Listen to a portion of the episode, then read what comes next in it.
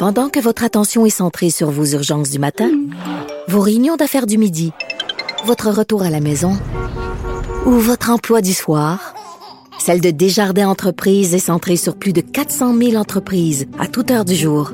Grâce à notre connaissance des secteurs d'activité et à notre accompagnement spécialisé, nous aidons les entrepreneurs à relever chaque défi pour qu'ils puissent rester centrés sur ce qui compte, le développement de leur entreprise.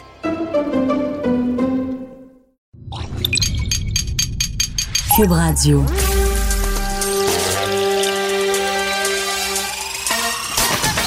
Jean-François Barry. Un été pas comme les autres.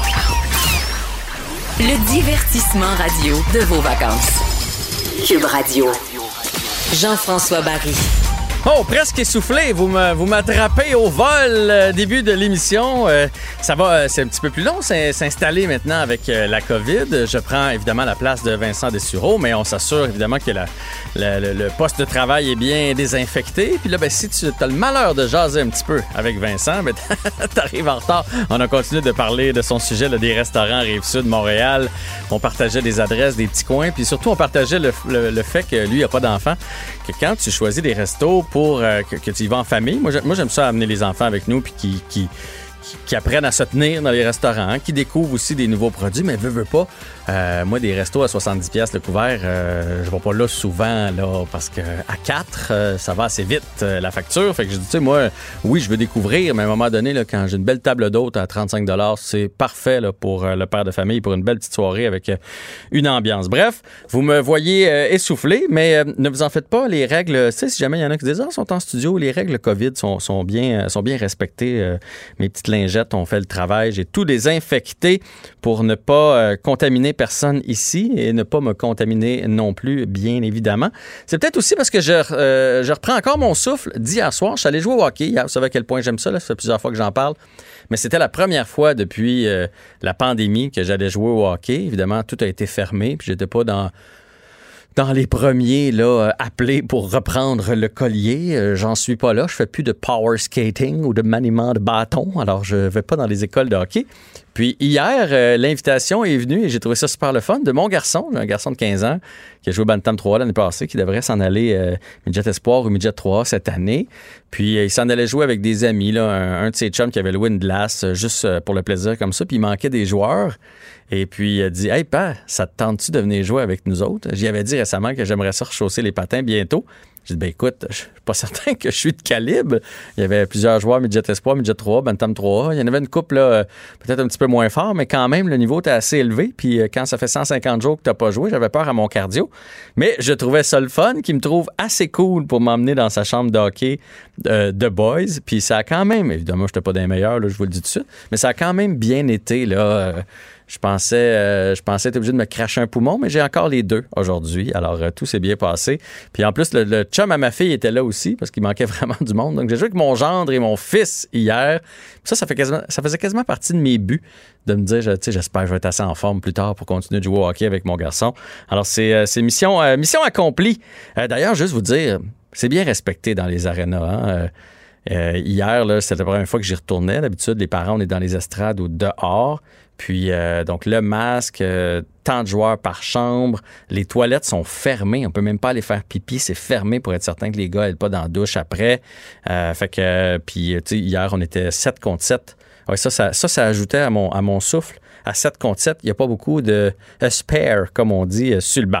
Je vais reparler de hockey tantôt, mais là, faisons le bilan du jour.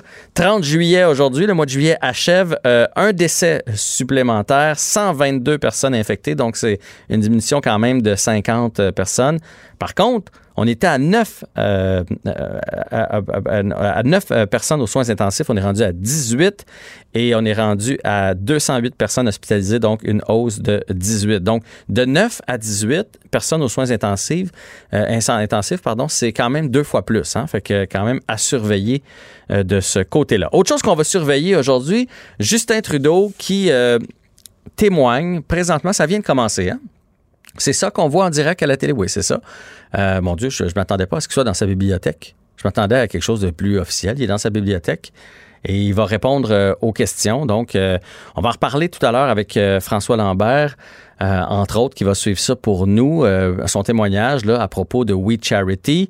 J'ai bien hâte de voir qu'est-ce qui va sortir de ça, qu'est-ce qu'on qu'est-ce qu'on va apprendre? On sait que Justin est quand même passé maître dans le dans la façon d'éviter les questions, des fois de meubler du temps. Combien de temps il va rester là? Est-ce qu'il va rester là une heure? Est-ce qu'il va rester là? Ils ont droit à un maximum de trois heures. Les partis de l'opposition peuvent poser des, euh, des, questions. Euh, bien hâte de savoir euh, comment il va se sortir de ça. on se rappellera, c'est un contrat de presque un, million, un milliard de dollars qui a été donné à une firme pour gérer le bénévolat étudiant sans appel d'offres pendant que Trudeau et Morneau étaient dans la salle. Là, on apprend que euh, sa, femme, sa mère ont donné des conférences, ils ont été rémunérés pour ça. Euh, Bill Morneau, ministre des Finances, a été faire deux voyages qui s'est fait rembourser à la hauteur de 41 000 Bref, ça sent pas bon pour les libéraux, toute cette histoire-là. Et est-ce que ça va les éclabousser? Bien, à suivre. Évidemment, on vous tient au courant euh, du dossier. Euh, David Stee, pendant, pendant qu'on est dans la, finance, c'est une nouvelle qui est sortie aujourd'hui. Donc, David Stee qui euh, fermera pour de bon. Vous vous souvenez, c'était c'était sorti il y a quelques semaines comme quoi il se, plaçait sous la loi de la protection de la faillite. On avait l'impression que c'était pratiquement fermé. Mais là, ce qu'on apprend, c'est qu'ils vont fermer pour de bon 82 magasins sur 100. Donc, ils vont en ouvrir seulement 18, 82 sur 100 qui vont être fermés pour de bon. Euh, toute une dégringolade pour euh, David City qu'on pensait parti pour la gloire. Jean-Guillaume Tremblay, je ne sais pas si ça vous dit quelque chose. Jean-Guillaume Tremblay, c'est le le barbu, le plus barbu des deux sur la photo, avec Karianne Bourassa, qui lui ont fait cette accolade. Il est à droite sur la photo. Celui de gauche euh, a parlé hier, Jean-François Mongrain. Il a parlé hier, il s'est excusé, il voulait pas faire ça. Il trouve que là, ça part en vrai, il pense spirale, puis qu'il est obligé de répondre, puis que ça fait une tâche dans sa famille, dans son milieu de travail, etc. Aujourd'hui, Jean-Guillaume Tremblay euh, de Jonquière euh, a été rejoint et lui, il n'a pas été très bavard. Il veut laisser ses avocats régler ça, mais il s'est pas excusé. Il veut pas s'excuser. Il veut surtout pas dire quelque chose qui va euh, lui nuire par la suite. C'est un ancien combattant de 2001 à 2006. Il a fait partie des forces. Il est allé en Bosnie, entre autres. Et lui, il prétend que c'était une preuve d'amour pour la journaliste, un câlin, puis c'était une petite preuve d'amour. Mais en même temps, en même temps, dans la même phrase, il dit qu'il y en a contre les journalistes contre les messages qui sont euh, véhiculés. C'est pour ça qu'il n'y a pas de conférences de presse quand ils font des manifestations. C'est pour ça qu'ils ne prennent pas la parole. Fait que euh, difficile de difficile de croire que c'était un, câlin euh, d'amour qui s'en allait lui, lui faire. Mais bref, il y en a un vraiment hier qui était désemparé et l'autre, Jean-Guillaume Tremblay, qui lui tient dur comme fer à sa version et il va laisser les avocats régler ça puisque maintenant, là, il y a une ben, ils vont être accusés les deux. Il y a une plainte qui a été portée euh, contre ces deux individus-là par Karianne Bourassa. Je vous ai dit que je parlerais un petit peu de hockey. Euh, je vais juste revenir sur Charles Ludon, le match canadien. Charles Ludon, euh, il n'a pas joué. Peut-être qu'il n'aurait pas joué quand même. On se demandait pourquoi ils ont, choisi de mettre Belzile à la place? Pourquoi pas Charles Ludon? Charles Ludon n'était même pas avec l'équipe. On se demandait pourquoi. C'est qu'il a manqué la navette. C'est ce qu'on apprend aujourd'hui. D'habitude, quand tu es à l'hôtel, il y a la navette de l'équipe qui part. Mais tu as le droit d'y aller par tes propres moyens ou si jamais tu rates, ben, il va en avoir une autre ou tu vas te rendre à, tu à. Mais là, avec la COVID, si tu manques la navette, ben terminus, mon ami, tu peux pas te rendre. Donc, il n'a pas pu se rendre avec l'équipe pour le, euh, l'avant-match et il n'a pas pu rejoindre l'équipe non plus pour le match. Donc, c'est Renaud Lavoie qui sort ça aujourd'hui, cette nouvelle-là. C'est pas une grosse nouvelle, mais c'est juste intriguant de voir comment ça se passe dans les chambres d'hôtel. Vous avez sûrement vu les reportages. Là, dans les chambres d'hôtel, ils ont vraiment des, des, sections à eux, des étages à eux, avec le logo du Canadien, le logo euh, des Maple Leafs. Chacun a sa section. Ça se mélange pas de section. Et, et ben donc, on découvre qu'il peut pas dire, mais je vais embarquer d'abord dans la navette des Flyers là, qui s'en vont une heure après. Non, non, non. Tu l'as manqué. Tu l'as manqué. OK, ben, je vais prendre taxi d'abord? Non, non, non, tu comprends pas. Là. On veut pas que vous, soyez contaminé. Donc, tu as manqué la, la, navette. Tu restes chez toi. Je veux aussi revenir sur l'article ce matin d'Alexandre Pratt euh, dans la presse euh, qui euh, qui, me touche là, parce que ça parle de hockey, puis je veux pas m'acharner sur le hockey. Ça fait plusieurs fois que, que, je vous en parle. Puis comme je vous l'ai dit, là, je suis allé jouer hier, puis c'est bien fait. Dans la majorité des cas, il n'y a pas de problème. Et je ne crois pas, moi je suis pas de ceux qui croient que, il y en a peut-être, là, mais la majorité des gens veulent bien faire. Il n'y a personne qui se dit, mais allez là, m'a contaminé tout le monde. Je sais qu'il n'y a personne qui veut faire ça. Sauf que vous avez tous entendu parler, j'imagine, du tournoi de, de deck hockey ou de hockey-ball qui a eu lieu à Mirabel où on avait trouvé 5 cas. Mais là, on est rendu à 15 cas qui découlent de ce tournoi de hockey-ball. C'est long de savoir tout ça parce que euh, entre autres, les joueurs se protègent. Ils veulent pas dénoncer leur ami trop trop. Qui était dans ton équipe? On était juste 6. Puis finalement, on découvre, ben, il était 12. Puis bref, euh, ce qu'on apprend dans cet article-là, euh, il y a même une joueuse qui parle. Elle dit, il y avait tellement de monde. J'avais de la misère à me frayer un chemin pour me rendre sur la surface. Il y avait une terrasse installée entre les deux, une belle fin de semaine qui faisait chaud. La terrasse était bondée. Il y avait un paquet de monde. Puis là, vous allez dire, c'est quoi, tu veux plus, tu veux que ton gars joue au hockey, mais tu veux pas qu'on puisse jouer au deck hockey? C'est pas ça que je dis du tout. Mais pour moi, il y a une nuance. Puis d'ailleurs, il y a un tournoi en fin de semaine. Moi, j'ai empêché mon fils d'y aller. Parce que moi, ce que j'ai peur qui arrive, c'est s'il y a trop de cas comme ça, ils vont empêcher les saisons, ils vont refermer les complexes. C'est ça qui va arriver. Euh, on dit qu'il y avait entre 100 et 150 et 200 personnes sur le site alors que la limite était de 50. Puis pour moi, la différence entre un match, moi j'ai joué dans des ligues de deck hockey, puis j'ai fait des tournois de deck hockey. Euh, puis j'en fais encore, en fait. J'en fais moins parce que mes petites hanches me le permettent euh, un peu moins, mais, j'en fais encore. Puis la différence, quand tu vas jouer ton match, tu fais partie de ton équipe, tu rentres. Généralement, à notre âge, vous le savez, on arrive quatre minutes avant, le temps de mettre nos pads, nos espadrilles, faire semblant de s'échauffer. On joue notre partie, puis là, avec les règles maintenant, dehors, euh, comme hier, quand je suis allé jouer, là, six minutes après la partie, on était dans le stationnement. Par contre, quand tu fais un tournoi, vous le savez, là, je suis sûr qu'il y a plein de monde qui nous écoute qui ont déjà fait des tournois. Vous jouez à 10 heures, vous jouez à 13 heures, vous jouez à 16 heures, puis si vous gagnez, vous jouez à 20 heures le soir, la finale. C'est un peu de même que ça marche. Il n'y a pas personne qui va retourner chez eux c'est sûr qu'on va rester sur le site. Fait que là, ce que ça fait, c'est que l'équipe qui a joué à 9 h, les deux équipes qui ont joué à 9 h vont regarder celles qui ont joué à 10 h en prenant une petite bière ou un Gatorade assis en équipe. Quand tu es en équipe, il n'y a personne qui va faire Hey, tout le monde à 2 mètres. Là, tu viens de jouer une game ensemble. Puis là, ben, si tu te mets à gagner, qu'est-ce que tu fais? Tu appelles ta femme, tu fais chérie, ça va bien nos affaires, je pense qu'on va passer la journée ici. Fait que là, chérie a dit quoi? Chérie a dit ben, ben, je vais aller te rejoindre d'abord, je vais te rejoindre avec les enfants, je vais aller voir ça tant qu'à passer la journée tout seul chez nous. Fait que là, elle se rend elle aussi au site de, de décoquer. Puis là, ben, ça fait boule de neige. Puis là, on se ramasse qu'il y a plein, plein de monde. Puis ce que ça fait, et un bel exemple de ça, c'est qu'il y a une femme de joueur qui a été infectée. Elle n'a pas joué, là. Elle est juste allée voir jouer son chum parce que j'imagine qu'elle était tout seule pour la journée. Puis la année, ben, tu te mets à jaser avec euh, la blonde de, de, l'autre gars. Puis là, tu fais, ah, vous avez besoin de, de Gatorade, les gars, on va aller au dépanneur ensemble. Là, dans le char de l'autre. Puis là, tu vas, au dépanneur. Il n'y a personne qui fait ça de mauvaise foi.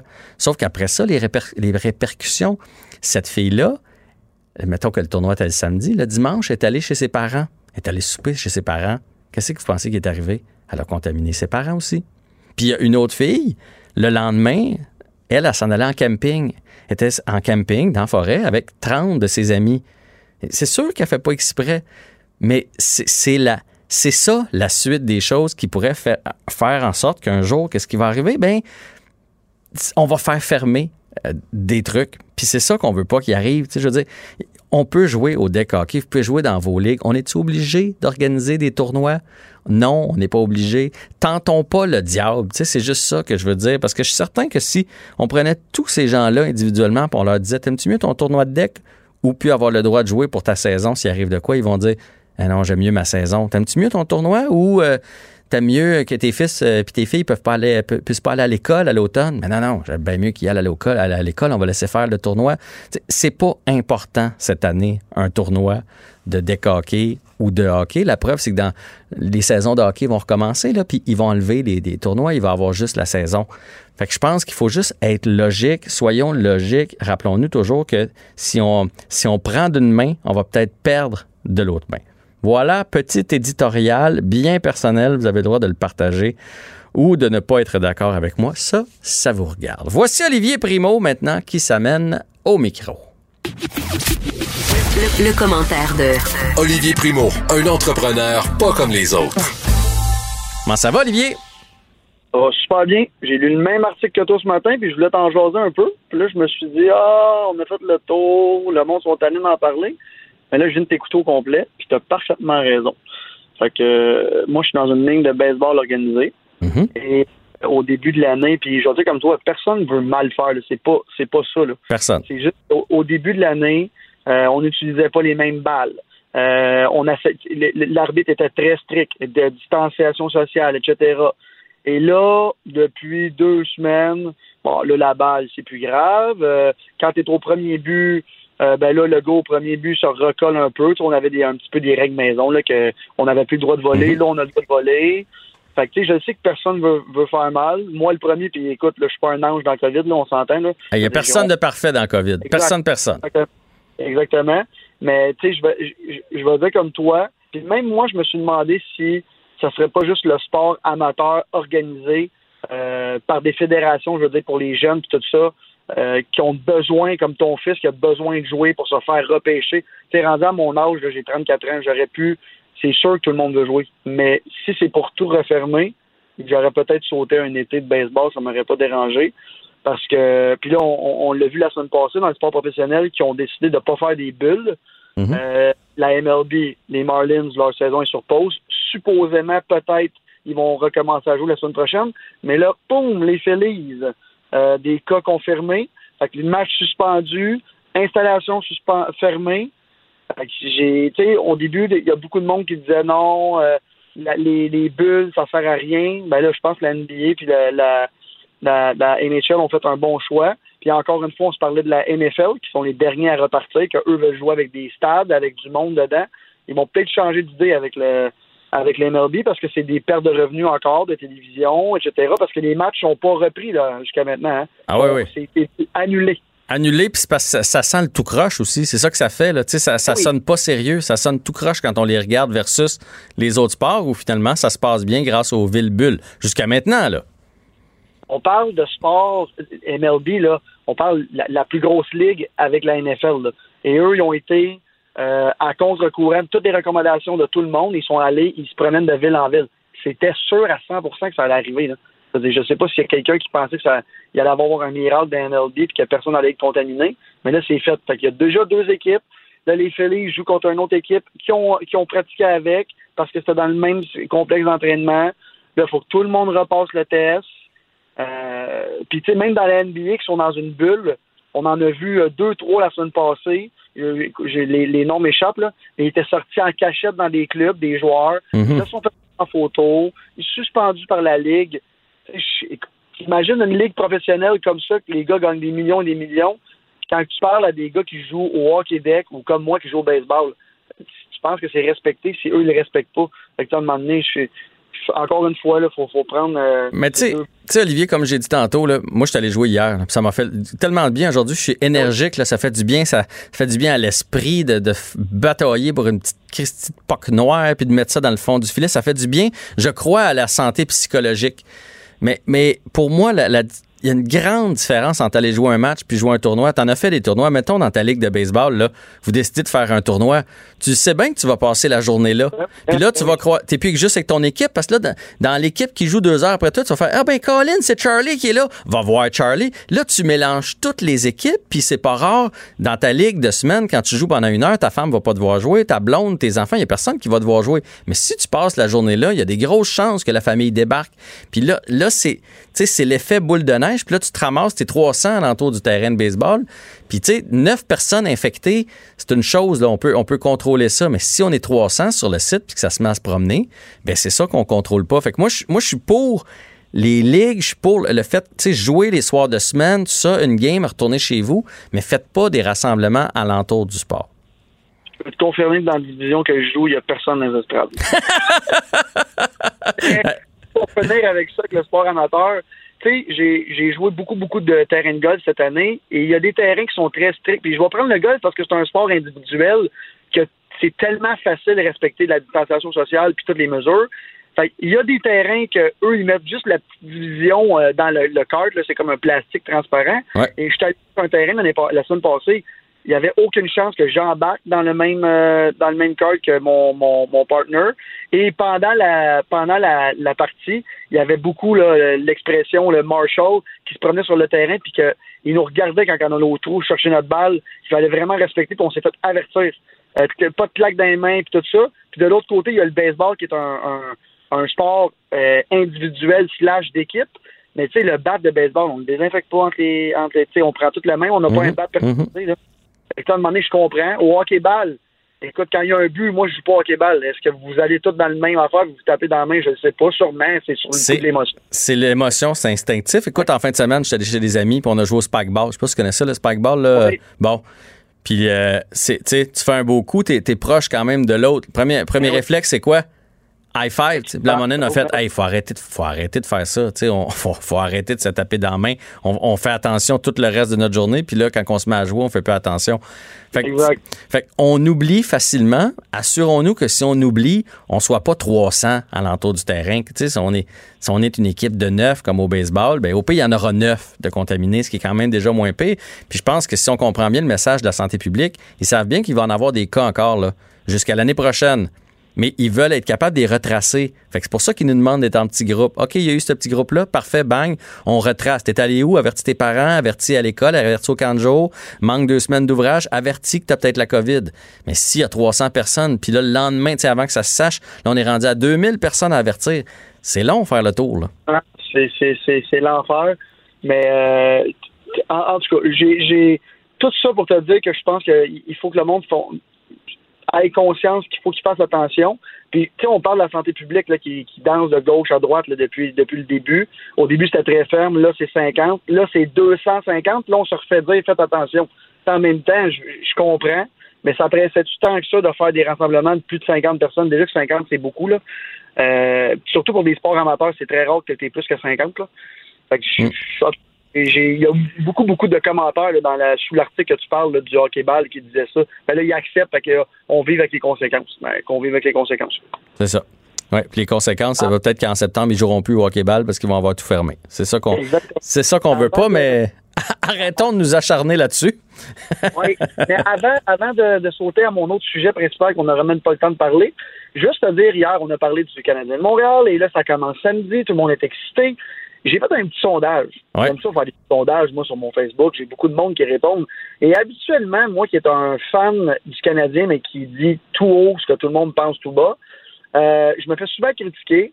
Et quand je fais des sondages, est-ce que vous pensez que le Canadien, blablabla, bla, bla, c'est toujours en majorité les vrais fans du Canadien que j'appelle qui gagne. Et la majorité, 75-80 Fait quand je dis que c'est un bon échange, tout le monde dit oui. C'est tout le temps ça. Est-ce que vous pensez qu'on va faire les séries? Oui, oui, oui. Hier, j'ai fait un, un sondage. Est-ce que vous pensez que les Canadiens de Montréal ont une chance de gagner contre Pittsburgh? Et 91% ont répondu non sur 7000 personnes. Quand même. fait qu'on voit l'engouement et la confiance qu'on a entre notre, sur notre Canadien de Montréal. C'est ma petite parenthèse de haut pour le, pour le CH. OK. Bien, parfait. J'ai une parenthèse pour toi. Tu m'as envoyé une courbe, je t'ai envoyé une glissante. Tu sais, hier, on a dit, euh, devant Drouin, il a dit qu'il n'y avait pas d'ambiance. Euh, moi, j'ai ça, les défaites. T'as pas idée quel point j'ai ça, des excuses de même. C'est dur de se motiver, comme si l'autre équipe avait plus d'ambiance ils n'ont pas des speakers dans leur casque. C'est la même ambiance pour les deux. Puis on disait qu'il manquait de quelque chose dans le game du Canadien. Puis là, on a dit, on referait-tu Sergachev à l'envers? As-tu vu Sergachev contre les Panthers de la Floride? Il s'est fait achaler un peu en avant du filet par Brandon Point. Ça avait beau être un match euh, hors concours. Qu'est-ce qu'il a fait? Il a droppé Mitten, puis paf, paf, paf, il a engagé le combat. Fait qu'il y, a une équipe qui s'en va jusqu'au bout puis qui n'a pas l'intention de se laisser intimider. Puis il y a une équipe qui est prête à faire ses bagages puis retourner à la maison. J'ai même vu Alexander Ovechkin se battre dans une game hors concours après la COVID, t'imagines? Là, quand on voit nous, on se fait écraser dans la bande, personne ne va. Regarde, c'est. Je veux pas commencer là-dessus parce qu'on va passer un mauvais jeudi après-midi. C'est juste pour faire le résultat de mon, sondage. Parfait. On va voir. On va voir. On va voir. Puis, cela dit, je suis pas pour les bagarres. C'est juste pour montrer l'intensité d'une équipe versus une autre. Il y a une équipe qui n'a pas besoin de personne dans les estrades pour se, pour se motiver. Mais parlons de la SAQ en temps de pandémie. Je ne sais pas si tu veux m'emmener sur le, tapis que les vins québécois sont en hausse. On a appris ça aujourd'hui. L'achat local euh, fonctionne. 60% de hausse pour les, les, euh, les producteurs de vins du Québec. C'est une belle nouvelle. Écoute, ben, c'est une très, très bonne nouvelle, premièrement. Euh, et là, moi qui est dans l'industrie, parce que j'ai des produits aussi en langue, j'ai du vin, j'ai du. Écoute, pas un grand cru, mais j'en vends beaucoup. Euh, j'ai des mes fameuses canettes Beach Day Everyday. Et moi, je reçois mes résultats toutes les semaines. Mhm. ce matin, je m'attendais à des chiffres extraordinaires. Euh, nous, on a presque doublé nos ventes l'année passée. En grande partie, puis il faut pas oublier, les restaurants ont été fermés longtemps. et pour les l'alcool, c'est entre 18 et 20 de parts de marché qu'on appelle, euh, qui se vendent en restaurant. Là, les restaurants étaient fermés. Et c'est sûr que là, on a fait la grosse campagne d'acheter local, c'est parfait. Tout le monde, tout le monde s'est jeté sur les achats locaux, puis c'est parfait comme ça. Mais il y a un petit truc, une petite nuance, puis je, je vais, je vais l'amener, c'est pas, ben, pas négatif, mais c'est la réalité. Moi, comme mon vin vient d'Espagne, et il vient en grosse cruche, embouteillé ici, Mhm. je sais que ça vite vite. Si vous voulez vendre à la SAQ, vous devez embouteiller dans le pays d'origine. Et on s'entend qu'en ce moment, faire venir, euh, ben, au début de l'année, faire venir du, de- du vin ou de l'alcool dans le pays d'origine, c'était compliqué. Attends un peu, attends un peu, attends un peu. Euh, Tu me dis que si on veut vendre à la SAQ, il faut être embouteillé dans le pays d'origine. Donc, Dans le tu peux, pas pays faire, d'origine, tu peux pas faire venir au Québec dans des cruches, mettre ça dans des bouteilles puis vendre à la SAQ? Non, si tu fais ça, ça devient du vin de dépanneur qu'on appelle communément ou du vin d'épicerie. Alors moi, qui vends en épicerie et en dépanneur, mon vin Beach Day Everyday, je le fais importer en grosse, grosse citerne de l'Espagne, de l'Italie, peu importe où ce que je les achète, et je l'embouteille ici. C'est très, très compliqué de vendre du vin au Québec. Si vous voulez vendre du vin à la SAQ, il doit devenir venir du pays d'origine. Absolument, absolument. Il doit être embouteillé là-bas. Euh, et il y a eu même une petite guerre euh, entre la, ben, la SAQ contrôle tout l'alcool, mais entre les magasins SAQ et les grandes surfaces et dépanneurs, parce qu'on se rappellera qu'il y a eu des marques comme Bu qui Ouais. ont été vendues à la SAQ et en épicerie. Et là, ça portait à confusion, parce que c'est le même vin, mais embouteillé dans les pays d'origine et embouteillé ici. Fait qu'il y en a beaucoup qui faisaient pas la différence. Ben, disaient, moi, non, je mais- la, moi, je la faisais pas. J'étais sûr que c'était la même bouteille qu'on vendait aux deux places. Tu m'apprends quelque chose. Du tout, du tout. Fait que tout ce qui est en épicerie et dépanneur est embouteillé dans le, dans le pays d'origine. Tout ça pour vous dire que l'augmentation, c'est sûr que ça l'aide à acheter local parce qu'on avait du stock, comme on dirait un bon épicier comme moi, du stock sur les tablettes. Parce que comme moi, qui est un gros vendeur de vin en épicerie, je pouvais pas en avoir parce qu'il est pris en Espagne. Fait que la donnée est très bonne. Euh, on, on les voit, les, les petites les, les, les vignobles ici euh, vendent en malade, c'est super le fun. Puis je suis super content pour tout le monde. Mais quand les grosses marques vont revenir, là, ça recommence. Moi, je peux faire venir mon vin en ce moment euh, d'outre-mer. C'est compliqué un peu, mais ça se fait. Euh, c'est sûr que la part de marché des vins et des produits québécois va baisser un peu parce qu'on vend plus cher. Euh, des fois, c'est pas la même qualité. On fait du très, très bon vin maintenant ici. On fait des très bons gins puis tout ça. Puis c'est, parfait. Mais je, voulais juste, parce a beaucoup de monde euh, que j'ai vu commenter qui disent Ah, c'est extraordinaire, on encourage local. On encourage local, mais il faut savoir qu'il y a des grosses, grosses marques qui ont été en rupture de stock euh, pendant longtemps à cause que justement, on pouvait pas faire importer ça. Puis le truc aussi de faire embouteiller dans le pays d'origine a été très compliqué. Fait que c'est, c'est, c'est- on va avoir des très beaux chiffres d'achats locaux, mais il faut que ça continue comme ça. Euh, puis Ben- moi je le vois là, on, en- on vend le, moi je suis avec euh, mon producteur de liquide, c'est Labatt qui fait Budweiser, qui fait Corona et tout ça. Et ils vendent tellement de liquide, d'alcool depuis la pandémie, qu'ils sont en rupture de stock dans les canettes d'aluminium. Fait ben en plus, parce qu'on n'a pas, on n'a pas recyclé autant. Là. Fait que ça, ça a été un autre problème. là.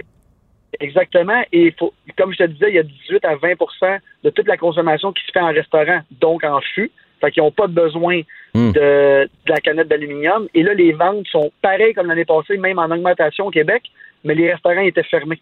Fait que les canettes, c'est la folie. Euh, puis maintenant, une bière en bouteille, il y a presque plus personne qui boit ça, là, à part de la Corona. Le reste, c'est tout en canette. Fait qu'il y a une rupture mondiale aussi de canettes euh, d'aluminium. Et des grosses compagnies comme Budweiser sont même pas capables de fournir. Il y a en bouteille dans d'autres sortes de canettes. C'est compliqué. La recherche de la canette d'aluminium est un gros, euh, un gros challenge sur la, la planète en ce moment pour tous les pays. Puis même pour nous, là, qui est un petit producteur ici, Beach Day Everyday, je manque de canettes à toutes les semaines. Fait Ah, que, ouais. euh, je suis content qu'on voit qu'on encourage local, puis il faut continuer comme ça, puis j'espère que ça va continuer comme ça. Ouais, la bonne nouvelle, c'est que ça nous a permis, tu, tu le disais tantôt, on fait des bons vins au Québec, ça nous a permis d'en découvrir parce qu'on était, on avait un préjugé défavorable. On dit, ah, pff, un vin du Québec, ça va être râpeux. Puis, ben non, finalement, on, on fait quand même des produits euh, de qualité. Fait que ça nous a permis au moins d'en découvrir quelques-uns. Puis on va peut-être, euh, éventuellement, ça va peut-être baisser, mais on va garder peut-être un meilleur ratio de, bon, un petit espagnol, un petit italien, bon, ben, tiens, Ouais. un petit québécois euh, à travers tout ça. Oui, exactement. Mais on fait du très, très, très, on fait des très, très, très bons vins et du très bon spiritueux au Québec, ça, tout le monde le sait. On a gagné la meilleure vodka au monde, on gagne des, des prix partout dans le monde pour notre gin. Fait que je suis super content d'entendre ça. Mais il faut, il faut que le- la SAQ et les producteurs québécois se serrent les parce que quand les GR vont revenir d'outre-mer, euh, il faut pas perdre des parts de marché. C'est sûr qu'ils vont en perdre un peu, mais je pense que je pense que la COVID a fait du bien là, pour les producteurs locaux. Olivier Primo, toujours un plaisir de te parler. Tu prépareras tes prédictions pour demain. Là. On, va, on va mettre un petit deux pièces là-dessus. Hein?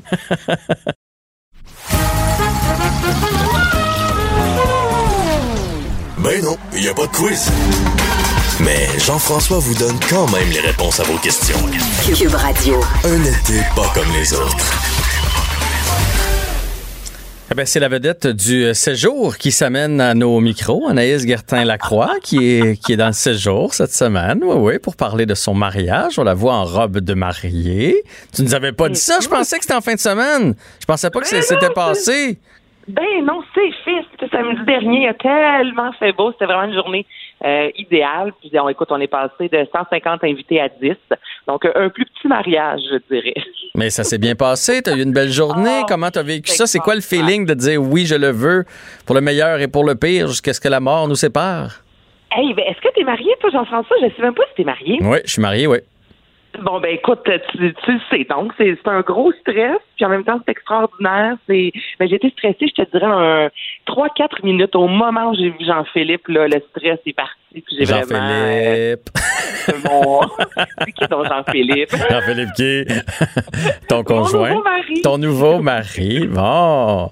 Ah, ben, ouais, c'est le fun. C'est- quand même toute une journée, là. Puis c'est c'est un engagement euh, intense. On le réalise pas toujours sur le coup, mais une vie à deux, c'est plusieurs, plusieurs années. Oui, oui, puis quand tu dis, euh, tu sais, c'est toute une journée, c'est nous en raison de la COVID, euh, c'est nous qui avons tout fait, là, donc on a préparé la nourriture, on servait la nourriture, donc on était également les autres à notre propre mariage, donc ça a passé tellement vite, on a dansé, puis je trouve que c'est particulier aussi de vivre un mariage comme ça quand c'était pas du tout ce qui était prévu, mais c'est des, euh, euh, c'est des choses que la COVID a fait, euh, nous a obligés à faire, mais au final, je changerais rien, c'est parfait. Hmm. Est-ce que vous allez faire quand même un, un party avec les 140 autres personnes qui étaient invitées au Oh, début? Genre l'année oui. l'année prochaine? Ouais, OK. Oh, le 3 juillet, je veux des demoiselles d'honneur. Mon chum veut ses garçons d'honneur. Va prendre un bon scotch, un cigare? On veut, tu sais, un party de mariage, je pense que tu vas me là-dessus. Quelque chose de magique. On n'en a pas à tous les années. Mais quand il y a un mariage, le party est toujours fantastique. Donc, moi, je veux faire vivre ça à mon bon. Oui, c'est tout un party. Puis moi, j'avais pas réalisé à quel point on a peu de journées dans notre vie, peut-être notre fête, où, tu sais, on fête Noël, on fête Pâques, mais c'est la fête de tout le monde. Au mariage, tous ces gens-là se, se déplacent pour venir à ta journée. Tu sais, ils sont vraiment là pour toi, là. Fait que c'est, c'est, c'est, c'est une belle charge émotive de voir des amis, de voir de la famille qui se sont déplacés pour toi. Puis d'après moi, ton chum, c'est pas le, c'est pas les, les, les garçons d'honneur qu'il veut, c'est l'enterrement de vie de garçon. C'est ça, c'est ça qu'il veut avoir qu'il n'y a pas eu, là. Mais honnêtement, nos amis nous ont, euh, tu sais, j'habite à Saint-Bruno, tu sais, devant chez moi, il y a un terrain de baseball. Il y a deux semaines de ça, ils nous ont organisé surprise un match de baseball où est-ce que c'était plus facile de garder la distanciation sociale. Et il y avait peut-être une vingtaine de personnes dans le terrain pour jouer une petite game. C'est juste pour dire au moins on souligne votre amour. Ben là, c'est sûr que l'enterrement, mais l'enterrement de vie de fille aussi, hein, c'est tout aussi important. Fait- fait- Oh fait- que oui. Ah, ben, vu ton chum euh, attaché après le, le backstop là, avec euh, des plumes puis du goudron. Oh, oui, OK, je le replace. Là. Bon, La place, là. pas que ton, ton mariage n'est pas important dans la colonie artistique, mais il y a quand même Eh d'autres nouvelles aujourd'hui, dont Nathalie Simard qui euh, s'est prononcée euh, sur les, la vague de dénonciation là, dans le milieu culturel. Oui, donc Nathalie Simard était passage hier à l'émission Bonsoir, Bonsoir. On a souligné les 35 ans de la première diffusion du village de Nathalie. Donc ça, évidemment, je pense que ça rajeunit personne. 35 ans. Et ben, évidemment, rapidement, euh, l'entrevue s'est tournée vers la vague de dénonciation. Nathalie qui disait elle avoir été, somme toute, entre guillemets, là, euh, chanceuse d'avoir pu euh, piéger Cloutier il y a 16 ans dans sa cuisine. Donc, tu sais, lui a vraiment été obligé d'avouer, contrairement là, à d'autres victimes qui voient leur agresseur complètement euh, nié ou des fois, on peut même pas réussir vraiment euh, à aller en cours en- avec tout ça. Et euh, il y a une chose qu'elle souhaite vraiment, un retour dans les écoles. Je pense que tu vas être en accord avec ça. Moi, je suis 100 en accord avec euh, ce qu'elle va dire à l'instant. Mais moi, ce que je souhaite, plus que tout au monde, c'est qu'on ramène l'éducation sexuelle à l'école parce qu'on comprend, avec tout ce que l'on entend aujourd'hui, tout ce que l'on voit, que on a, il y a- il y a- on a besoin d'une éducation sexuelle dès le jeune âge. On a besoin de comprendre le consentement. Euh, de- tu sais, qu'une femme, c'est pas un objet, un homme non plus. Et bravo d'ailleurs aux hommes qui se lèvent debout aujourd'hui. Hmm. Et moi, je l'entends, puis je me dis, mais oui, s'il vous plaît, un retour dans les écoles. Qu'est-ce que tu en penses? Ben, je suis tellement, tellement d'accord, parce que, je veux dire, on le voit, là, on peut pas se fier sur tout le monde pour être des parents euh, alertes. Disons ça comme ça. Je, je, veux pas froisser personne, mais il y a des enfants qui s'élèvent tout seuls. Il y a des enfants qui sont à la maison tout seuls, puis qui, il y a des parents qui veulent pas avoir ce genre de discussion-là avec leurs enfants. Puis moi, c'est quand je me suis rendu compte de ça? Quand ma fille a commencé à avoir des chums. Puis là, je me disais, hey, ils ont-tu passé, ces parents-là, une couche sur leur garçon là, pour dire euh, une petite fille, là, tu fais attention à ça, tu respectes, nanana, euh, Je ne sais pas. Alors que je me dis, si au moins c'est fait à l'école, je sais que c'est pas le fun pour les professeurs, je sais que c'est malaisant, même à la limite, pour les étudiants, puis qu'ils vont virer ça en niaiserie, puis tout ça, mais au moins, on va être sûr que tout le monde a eu une petite base. Fait que oui, oui, moi, j'approuve. Euh, je suis bien d'accord avec Nathalie Simard là-dessus. Moi aussi. Donc, ça a été une entrevue, je voudrais qu'elle dure trois, quatre minutes, qui est disponible sur euh, les différents, euh, sur les médias sociaux. Mais tu sais, ce bout-là, quand j'écoutais, je me disais tellement, là, puis ça fait des années qu'on en parle du retour. Puis là, je pense qu'avec tout ce qui se passe présentement, je sais pas ce qu'on attend de plus pour dire allons-y c'est important de parler de sexualité dans les écoles et comme tu c'est pas tous les parents qui vont être à l'aise d'en parler avec les enfants. Donc si y en a, on n'en parle pas à l'école, si on n'en parle pas à la maison, on en parle où? Ben, sur Internet. Et ce qu'on voit sur Internet, on s'entend que c'est très souvent rare de ce qui se passe vraiment dans une chambre à coucher. Donc, euh, moi, je suis pour ça, pour le Tu vas, tu vas voir, tu vas avoir des enfants un, jour, ça vient après le mariage.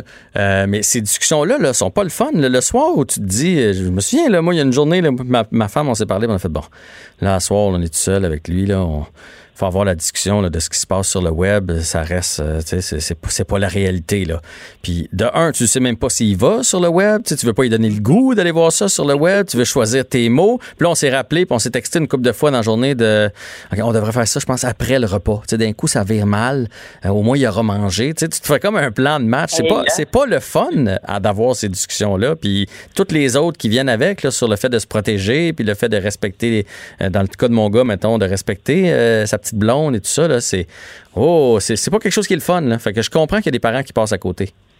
Mais sais, il n'y a pas de courant pour être parent. Je pense que c'est ce qu'on apprend chaque jour qu'on est parent. Mais c'est ça, ça n'a pas été évident avec ta blonde, mais vous vous êtes dit, on le fait parce que ça fait partie, selon moi, aussi du rôle des parents. Puis, il faut en parler. Puis, on, le voit, là, justement, à quel point notre société est malade à ce niveau-là.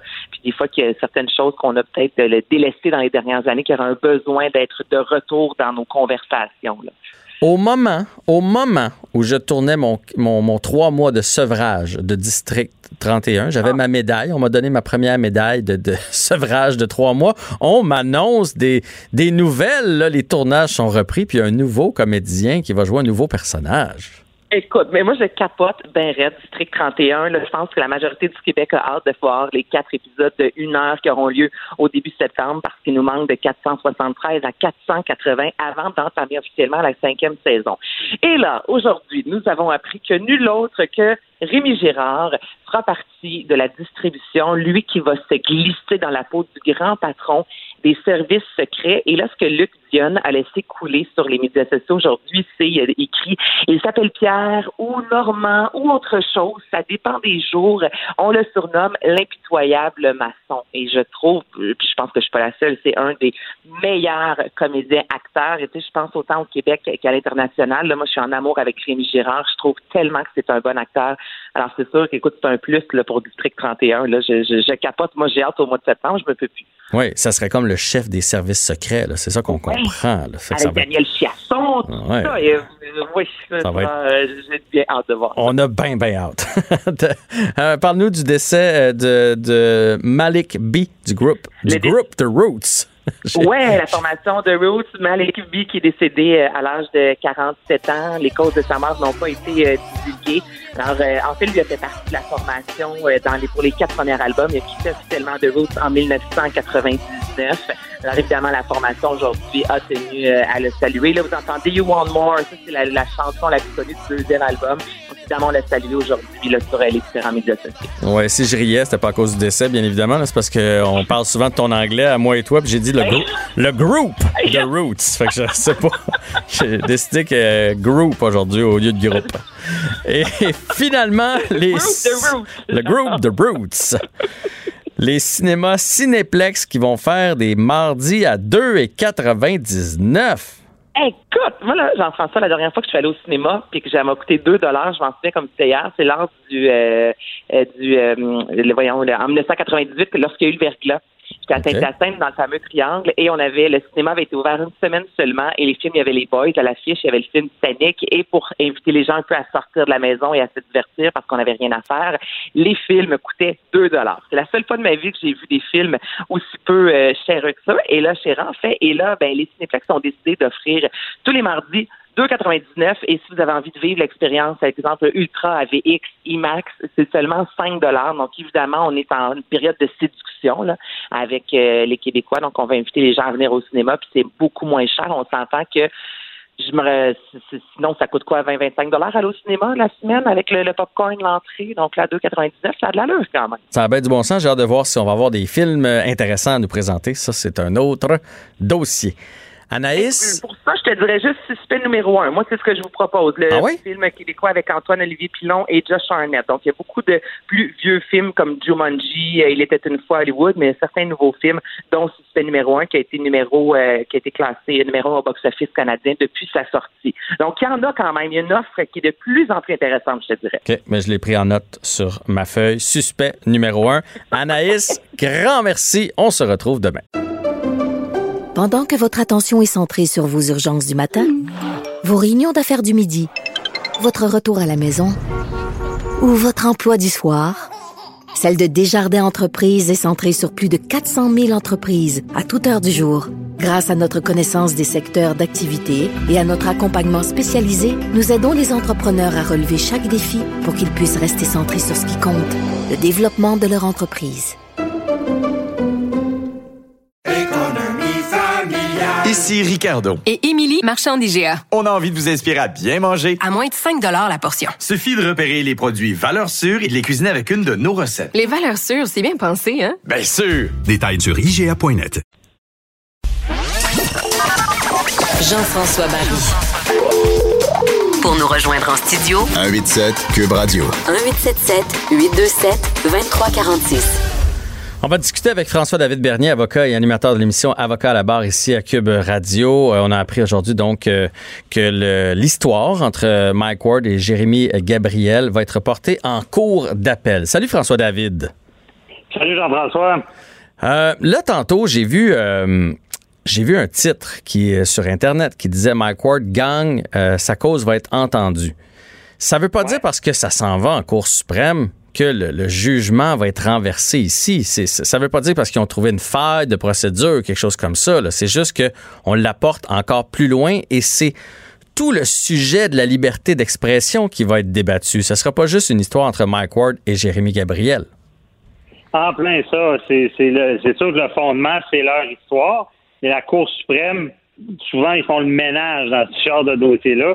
Ils peuvent faire ce qu'on appelle des obitaires victimes, ça veut dire qu'ils peuvent se prononcer sur une situation qui est pas claire ou qui est clarifier des choses. Vous comprenez bien, c'est ça, tu as, raison, c'est pas euh, ça veut pas dire que euh, ça va être gagné d'avance. Mais ce qui est particulier, puis pourquoi euh, Mike Julius Gray aussi, puis Mike Ward sont, sont contents de, de, de, que la Cour suprême accepte des ententes. Parce que la Cour suprême, là, sont pas obligés d'entendre ce genre de procès-là.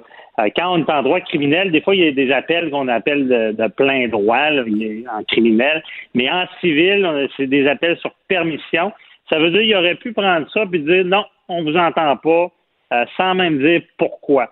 Par contre, le critère de la Cour suprême pour entendre ce genre de cause-là, c'est y a-t-il un intérêt pour le public en général euh, donc, quelque chose à éclaircir ou une question de droit qu'il faut clarifier? Puis là, on le sait dans ce cas-là, ben, c'est où est la ligne? C'est où la ligne de la liberté d'expression? Est-ce que Mike Ward, dans ce, dans ce cas-là, a discriminé Jérémy Gabriel en riant de lui, dans le sens que est-ce que c'était des propos discriminatoires, méchants à son encontre? Euh, et là, il y a tout le questionnement à savoir, bon, de qui on peut rire, c'est quoi la limite? Euh, lui, dans son cas, où ça fait mal un peu, c'est, ben, un, il est handicapé. Mm -hmm. de lui parce qu'il est handicapé. Il était mineur?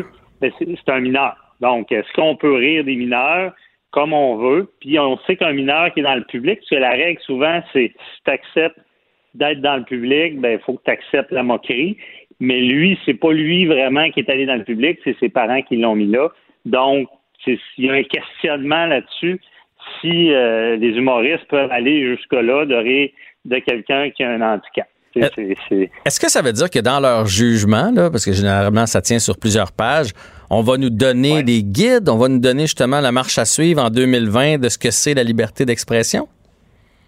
S'ils sont de bonne humeur et motivés, ils pourraient nous donner des guides. Il y a des fois qu'on, il y a des fois là que ça va jusqu'à la Cour suprême, puis ils répondent pas à toutes. Puis là, des fois, il y a d'autres dossiers qui remontent encore, ce que je trouve souvent ridicule. Je me dis, coudon, euh, ça ne pourrait pas rien que répondre aux questions, puis ça évite de, de, de, remonter les échelons. Mais on a déjà vu des dossiers où est-ce qu'ils vont être plus restreints à traiter l'événement qui sont devant eux. Puis d'autres fois, on dirait qu'ils ont le goût de, de ce qu'on sait, c'est le pouvoir judiciaire. Et des fois, on, on sent qu'ils ont le goût de remettre les pendules à l'heure puis d'expliquer le droit c'est ça que j'appelle les obitaires dictum. Un obitaire dictum, c'est un beau mot, mais en réalité, c'est qu'il rend, il parle du droit, mais pas nécessairement en lien direct avec le cas qui est devant eux, mais en expliquant qu'il y a des, justement des guides euh, qui, vont nous servir dans plein de genres, genre autres causes. et euh, c'est ce qu'ils pourraient faire. Mais tu sais, je donne l'exemple, le, c'est un dossier qu'on a entendu il n'y a pas longtemps, le Tana Balassigan, c'est un présumé meurtrier, euh, puis euh, euh, c'est une cause, ça, c'était des appels de plein droit, c'est allé jusqu'à la Cour suprême, puis on a, on, a ben, avant ça, c'était l'arrêt Jordan qui est allé jusqu'à la Cour suprême, c'est les délais, tatata, puis là, il avait expliqué certaines choses, puis il y a eu deux autres dossiers qui sont retournés encore à cause que c'était pas clair.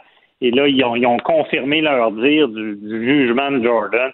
Donc, tu sais, ça ne veut pas dire qu'ils vont tout régler, mais il y a des bonnes chances parce que je pense que y a, on dira ce qu'on veut. On a déjà parlé, Jean-François, avant, en matière de liberté d'expression. Euh, je pense qu'il est temps que quelqu'un trace des, balises claires. je comprends la liberté d'expression très, très important. Euh, c'est du côté de Mike Ward, dans le clan de Ward, c'est ce qu'on dit, que ça n'a pas de limite. Puis d'autres disent, dans l'autre côté de, la médaille, que la liberté d'expression ne peut pas être absolue, sinon c'est de l'anarchie qu'il y a des règles, qu'il faut qu'on peut pas vraiment rire de n'importe qui. Ben on l'a on, l'a traité toi puis moi juste hier là parce que le, le, gars qui est accusé d'avoir proféré des menaces contre Carianne, la journaliste, a, euh, a dit ben c'est la liberté d'expression, c'est la liberté d'expression. Fait qu'aussitôt qu'il y a quelque chose présentement, on met ça sur le dos de la liberté d'expression. Mais là il est temps qu'on trace la ligne de ce que c'est au Canada la liberté d'expression. En plein ça. Puis ce que tu parles hier, c'est mieux tracé puisque c'est la, la, ligne criminelle. Ça, je pense qu'on la comprend mieux.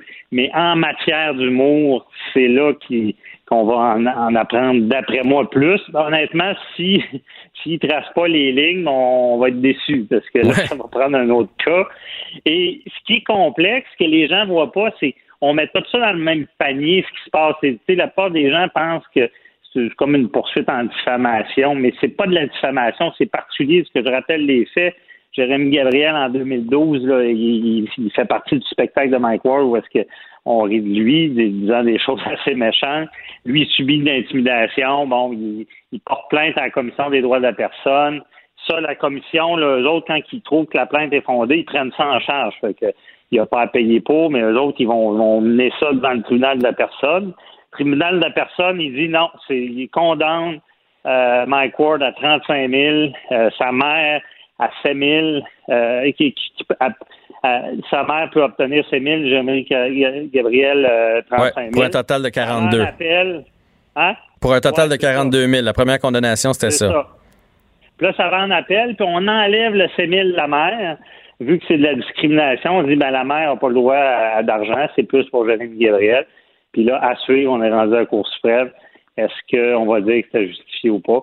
Puis comme on a dit, ben, j'espère qu'il explique un peu plus c'est où la ligne. Puis là, est-ce que les autres pourraient changer le, montant ou ça va être 35 000 ou zéro? Ils peuvent le bonifier, ils peuvent le réduire. De quelle façon ça va se passer? Ils peuvent, euh, ils, peuvent faire à peu près ce qu'ils veulent. Ils pourraient, euh, ils pourraient le, bonifier, le réduire. Euh, mais c'est rare, c'est rare qu'on va voir qu'ils vont bonifier. C'est, plus souvent est-ce qu'il est mérité ou pas. Parce que tu sais, les les, les, les, cours de première instance, comme dans ce cas-là, c'est le tribunal de la personne, c'est eux qui vont, et tu sais, ça dure longtemps le procès, qui vont entendre les témoins, qui vont déterminer euh, si ça vaut combien ce genre de dommages-là. que c'est rare que les cours d'appel, qui est la Cour d'appel du Québec, puis la Cour suprême dans ce cas-là, reviennent sur la job faite mhm. en première instance, la Cour euh, du tribunal de la personne. Mais ils vont y aller sur les principes, est-ce que est-ce que c'est mérité ou pas? Puis comme je dis, ça se peut qu'il qu aille plus loin puis qu'il explique que c'est sûr que tu sais, je vais te dire, je pense que la liberté d'expression pour l'humour est, quasi totale. Mais moi, où ça me chicote, là, c'est c'est que c'est un mineur. Tu sais, je, veux dire, je n'aimerais pas de nom, mais il y a des, euh, personnalités publiques qui sont handicapées. Puis, euh, tu sais, à quelque part, quand, quand ils font rire d'eux, c'est des adultes. tu sais, des fois, il y a des, il y a des défauts qu'on a que quand on est adulte, on s'en fout. Et quand on est jeune, là où je vois qu'il y a un problème, c'est que c'est vrai que tu es, comme en construction d'une personnalité. Tu as moins la confiance que quand tu es adulte. Puis c'est vrai que puis c'est souvent tu regardes le dommage que la personne subit. Puis c'est vrai que Jérémy Gabriel veut, veut pas. Il y a eu, tu sais, imagine, il se faisait écœurer pas mal à l'école. Donc, tu sais, c'est tout ça que tu regardes. Puis là, tu dis, ouais, si tu fais une blague sur quelqu'un, sachant que ça va le maganer là, à tel point que, la risée va y tomber dessus et tout et tout. C'est peut-être là des fois la ligne. C'est mhm. ce qui a été dit un peu dans, dans les premiers jugements, mais encore là, euh, je vais vous dire, malgré tout ce qu'on entend des articles de la loi puis de n'importe quoi dont on parle en juridique, c'est que ça finit toujours par être logique il y a tout le temps une logique de dire ben ça, ça se fait, ça, ça se fait pas. Mais je, te, comprends de marcher sur des œufs parce qu'on est tous un peu dans le même bateau. Là. Je veux dire, moi, j'en ai fait des jokes dans la vie. Là. Euh, puis, d'un sens, je fais comme ben oui, mais là, c'est de l'humour. D'un autre côté, si c'était mon fils, euh, à qui on souhaitait la mort, parce qu'il y avait quand même ça dans le, dans le monologue de Mike Ward. il disait qu'il n'aurait aurait pas dû vivre. Tu fais, ben là, t'as peu. Là, fait que je, comprends, je comprends le, le dilemme, puis je suis content qu'on tranche une fois pour toutes. Oui, ça va être une bonne affaire de fait. Euh, dernière question. à, l'époque, j'avais essayé qu'ils ne chicanent pas. J'avais tenté ça parce que la chicane, c'est une bébite qui grandit. Mm-hmm. Mais là, ils sont rendus à la Cour suprême. Puis je vais dire, il n'y aura pas un gagnant là-dedans. Je trouve ça triste un peu. Honnêtement, là, moi, je pense qu'il aurait tellement dû se parler au départ. Je pense qu'il aurait pu tourner ça, rendre ça à l'avantage des deux. Mais c'est ça, la, judiciaire, ça grandit, puis ça devient gros, puis c'est sept ans. Hey, ça va faire six ans, puis là, ils vont se ramasser avec un bon sept ans et demi, huit ans de procédure, puis de ça. Oui, parce que les réponses, les réponses probablement vers 2022, mais je pense que, tu sais, pour Mike Ward, ça va plus loin que le 35 000 qu'il a payé. Ça va sur la, la, liberté d'expression, la, façon de pouvoir faire son métier. Ouais, ouais, ouais, Mais juste euh, en terminant, là, c'est, pas comme on est habitué de voir, comme euh, là, Mike Ward puis Jérémy Gabriel vont pas être euh, invités à aller témoigner, tout ça, là. Euh, on, a déjà toute cette matière-là du côté de la Cour suprême. Oui, c'est ça. Il n'y aura pas de témoignage. Mais tu sais, les, avocats aiment aller à la Cour suprême. C'est comme, c'est à Ottawa. là, tu es devant neuf juges là, qui sont devant toi. Là. sur leur banc. Puis là, c'est des plaidoiries. Donc, c'est, là que les avocats marquent des points, plaident. Et euh, c'est sûr que tout ce qui est quand, on parle de, procès au départ de première instance, comme tribunal de la personne, on, laisse beaucoup de latitude aux avocats pour qu'ils soient entendus, qu'ils parlent. Tandis que dans les cours d'appel, les juges, euh, ils peuvent poser des questions qui sont, sont plus, euh, ils veulent, ils veulent savoir, puis ils ont déjà vu le dossier, puis c'est vraiment là, c'est de la plaidoirie, puis répondre à des questions, faut que tu connaisses ton dossier sur le bout de tes doigts. C'est vrai que, euh, honnêtement, les avocats aiment ça à la Cour suprême pour ça parce que c'est un challenge puis euh, être à neuf têtes. Puis moi moi j'aime beaucoup la cour suprême. Je trouve qu'ils ont tout le temps une logique je trouve qu'ils font une belle job. Souvent il y a une cour qui dit blanc l'autre noir puis là, tu sais plus trop où tu s'en vas. Mais là tu arrives à neuf sommités au Canada en juridique là. Puis c'est rare qu'ils. Je trouve qu'ils ont une bonne logique jusqu'à maintenant. Des fois, ils se plantent, mais c'est quand même rare. OK. Ben écoute, on va suivre ça. De toute façon, on en a probablement pour un, 18 mois certain avant que ça soit réglé. François-David Bernier, merci d'avoir pris le temps pour nous, encore une fois, aujourd'hui, de nous expliquer ces détails juridiques et à bientôt. Pendant que votre attention est centrée sur vos urgences du matin, vos réunions d'affaires du midi, votre retour à la maison ou votre emploi du soir? Celle de Desjardins Entreprises est centrée sur plus de 400 000 entreprises à toute heure du jour. Grâce à notre connaissance des secteurs d'activité et à notre accompagnement spécialisé, nous aidons les entrepreneurs à relever chaque défi pour qu'ils puissent rester centrés sur ce qui compte, le développement de leur entreprise. Ici Ricardo. Et Émilie, marchand d'IGA. On a envie de vous inspirer à bien manger. À moins de 5 la portion. Suffit de repérer les produits valeurs sûres et de les cuisiner avec une de nos recettes. Les valeurs sûres, c'est bien pensé, hein? Bien sûr! Détails sur IGA.net. Jean-François Barry. Un retour à la maison aussi rafraîchissant que votre air climatisé dans le tapis. Cube Radio. Un été pas comme les autres. Le, le commentaire de Félix Séguin, un journaliste d'enquête pas comme les autres. Ah ben oui, Félix Séguin qui s'amène au micro avec sa chronique Crime et Société. Et lui aussi veut revenir sur euh, la Cour suprême qui a décidé d'entendre la cause de Mike Ward. Oui, et, euh, et je trouve que c'est un privilège de pouvoir en parler euh, avec toi, étant donné évidemment euh, ton, ton passé. Euh, ben, c'est pas un passé si lointain, hein. Mhm. D'ailleurs, c'est un présent aussi. Euh, et puis, euh, je, je, je, je veux juste te rappeler, je sais que tu en as parlé beaucoup euh, durant l'émission, mais je je- replaçons les faits. Là, Mike Ward qui fait dans l'humour noir, s'était moqué de Jérémy Gabriel lors de son spectacle euh, de 2010 à 2013, un spectacle qui s'appelait Mike Ward s'expose. Il avait affirmé, entre autres, que le petit Jérémy était laid, qu'il était prétendument mourant, mais qu'il n'était pas tuable. Il s'était aussi moqué de sa malformation physique. On sait que euh, Jérémy Gabriel est atteint du syndrome de Creature Collins euh, et il a un implant auditif là qui lui a valu les railleries, notamment de plusieurs personnes. Alors en novembre dernier, après des procédures devant la commission des droits de la personne qui avait condamné Mike Ward à verser 35 000 la Cour d'appel avait décidé que la famille de Jérémy Gabriel euh, n'aurait pas droit euh, à, ses- à la mère, en tout cas aux 7 000 qui devaient être versés à la mère. Et puis, euh, l'affaire a été portée en Cour suprême et c'est là où où ce qui va se passer devient très intéressant parce que, bon, la Cour suprême a accepté aujourd'hui d'entendre cette cause-là. Donc, elle va se prononcer là-dessus. Et c'est là où ça devient euh, très intéressant d'en débattre parce que euh, on en débat dans toutes les sociétés, en tout cas du moins toutes les sociétés euh, sont euh, qui, qui ont à cœur la liberté d'expression. Juste te rappeler ce qu'on disait lorsque l'appel avait été entendu, puis lorsque le tribunal d'appel du Québec, hein, il y a toujours trois juges qui se prononcent, euh, avait s'était prononcé là-dessus.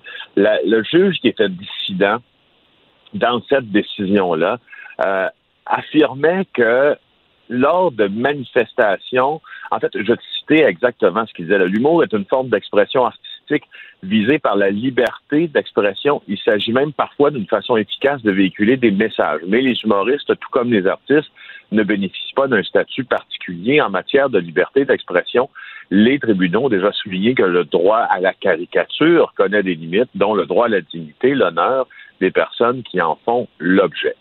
Le problème dans tout ça, c'est que le tribunal des droits de la personne, qu'on appelle le TDPQ, euh, et chaque province a un de ces tribunaux, puis il y en a un au fédéral également, et est un tribunal qui qui n'applique pas les mêmes règles de droit quand il entend des causes, et il condamne souvent beaucoup plus facilement les gens euh, qui sont visés par les procédures devant ce même tribunal-là à des peines, à des sanctions, à des amendes, et etc. Alors que euh, probablement que le véhicule, en tout cas c'est ce que les juristes, ceux qui observent de très près le milieu judiciaire en pensent, que le tribunal qui devrait être saisi de cette affaire-là, c'est la Chambre civile lors d'un procès en diffamation, pour une raison fort simple, c'est que la balance des arguments judiciaires dans tout ça est très, très importante. Lorsque l'on se livre à une prestation artistique, ça n'a pas la même valeur, ce n'est pas le même véhicule que si, exemple, moi, je décide de m'en prendre à Jérémy Gabriel, puisqu'on parle de lui, sur les médias sociaux directement, dans le cadre d'un travail qui n'est pas journalistique. Si c'est une diffamation pure et simple comme ça, tu vois, en, s'adressant au tribunal de droit de la personne, on court-circuite un peu ce processus-là qui est jugé avec, disent certains juristes, beaucoup plus sérieux dans une chambre civile qu'au tribunal des droits de la personne. Et là, met par là-dessus euh, le fait que euh, Mike Ward, à ce moment-là, est dans, tient ces propos-là dans le cadre d'une performance artistique. Il n'y a aucun doute que les propos qui ont été tenus par Mike Ward euh, sont des propos qui sont très, très rudes. Ce sont des propos qui sont extrêmement dégradants et qui visaient à l'époque Jérémy Gabriel, qui était toujours mineur, rappelons-le. Mhm. Alors, là-dedans, il y a une question de goût, de bon goût, de mauvais goût, ça c'est comme vous le jugez, mais il y a une question de liberté d'expression aussi, et c'est là-dessus que euh, les audiences qui se dérouleront devant la Cour suprême risquent d'être intéressantes. Est-ce qu'on en sortira avec des balises de ce qui peut être dit dans un spectacle d'humour ou non? C'est là où le débat se portera.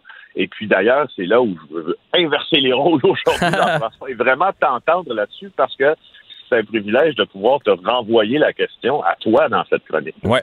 Ben, je serais pas tellement populaire auprès de mes amis de la colonie euh, artistique, mais moi, moi, personnellement, je pense qu'on a une limite.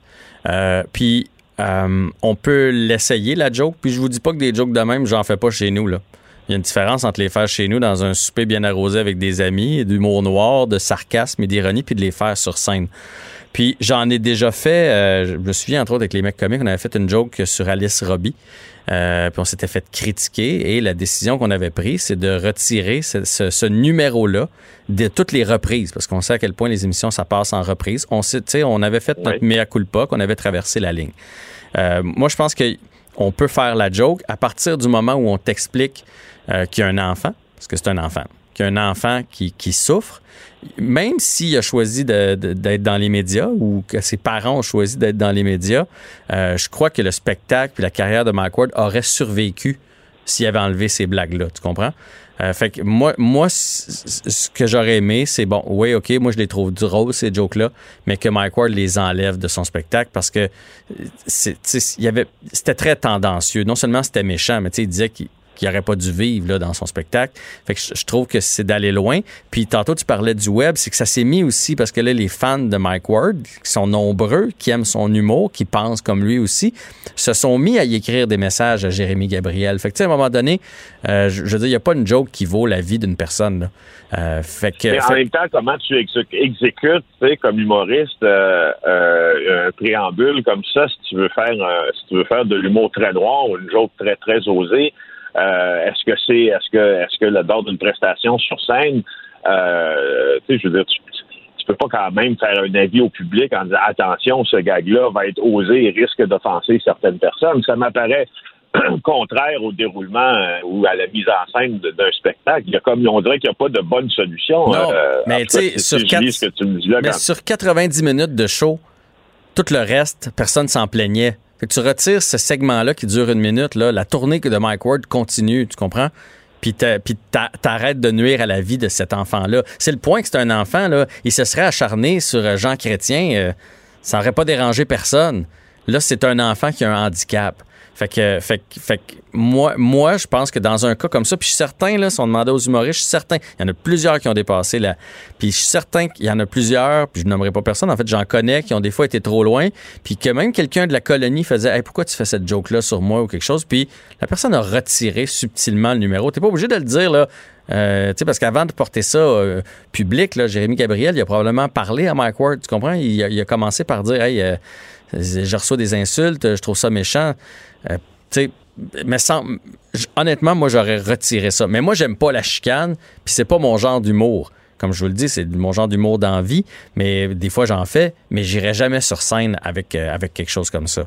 Mais là, je comprends Mike Ward, c'est son personnage. comme un artiste qui est plus consensuel que, que Mike Ward, mais quand même, euh, Jean-François, le, le débat qui est en train de qu'a fait Mike Ward, où il l'a où il l'a amené avec ses avocats, risque quand même dépendamment de la décision de la Cour suprême, d'être assez, euh, d'être assez utile pour la suite des choses, parce que je vais te citer Louis-Philippe Lampon, qui est professeur de droit à l'Université Laval, qui s'exprimait dans la revue Droit Inc., et je trouve que sa citation tombe à point nommé.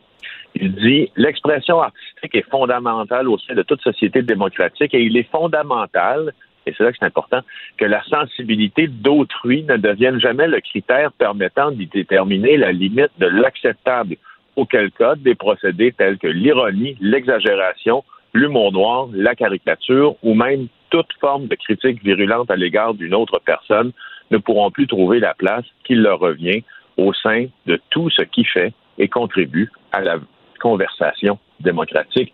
Fin de la citation. C'est ça qui est en cause, Mhm. euh, en fait, selon plusieurs, dans ce que va décider la Cour suprême lorsqu'elle entendra l'appel. Alors, je, je pense que, tu sais, je, je ne sais pas quelles sont les intentions. Moi, Mike Ward, je, je ne le connais pas personnellement, je ne, je ne connais pas ce- ses positions politiques non plus, bien que je les décèle un peu. Je ne sais pas si lui veut faire ça pour bénéficier au plus large groupe possible ou c'est de l'entêtement pur et simple. C'est là où j'ai la difficulté à me- à me faire une idée concise sur les intentions de Mike Ward. Mais je pense qu'il veut défendre. Je pense vraiment qu'il croit en la liberté d'expression, puis il veut défendre ça. Honnêtement, je crois que ça a été plutôt rentable pour Mike Ward toute cette histoire-là. Hein. Ça, y a apporté. euh, euh, il y a plusieurs gens qui l'ont découvert, puis qui le suivent, euh, qui le suivent aujourd'hui. Puis je crois pas qu'on va arriver à un consensus là. Il y a, y a- y a autant d'avis là-dessus que de, que de personnes sur la planète. Mais moi, j'aime bien quand l'humour, quand on se sert de l'humour, puis si c'était de l'humour, tu sais, si c'était de l'humour noir dans le but de nous amener à réaliser qu'il y a quelqu'un qui vit avec un handicap, puis que ses parents l'ont pitché dans le, dans, dans, dans, dans le milieu du showbiz, puis qu'il n'avait pas choisi ça, si c'est ça qu'on retenait du monologue, j'achèterais. Yvon Deschamps le faisait bien. Pensons à Jean-Marc Parent avec son numéro sur l'handicapé. Tu sais, ce numéro de l'handicapé de Jean-Marc Parent, sur le coup, tu faisais, mon Dieu, il rit des handicapés. Puis après ça, tu comprenais qu'il rit pas de l'handicapé, il rit, il rit du fait que, que, que tout le monde le regarde croche, que- qu'il est pas capable de monter dans un restaurant parce qu'il n'y a pas de rampe. C'est de ça qu'il rit. Ça faisait voir l'autre côté. Mike Ward, euh, ça faisait pas voir rien, là.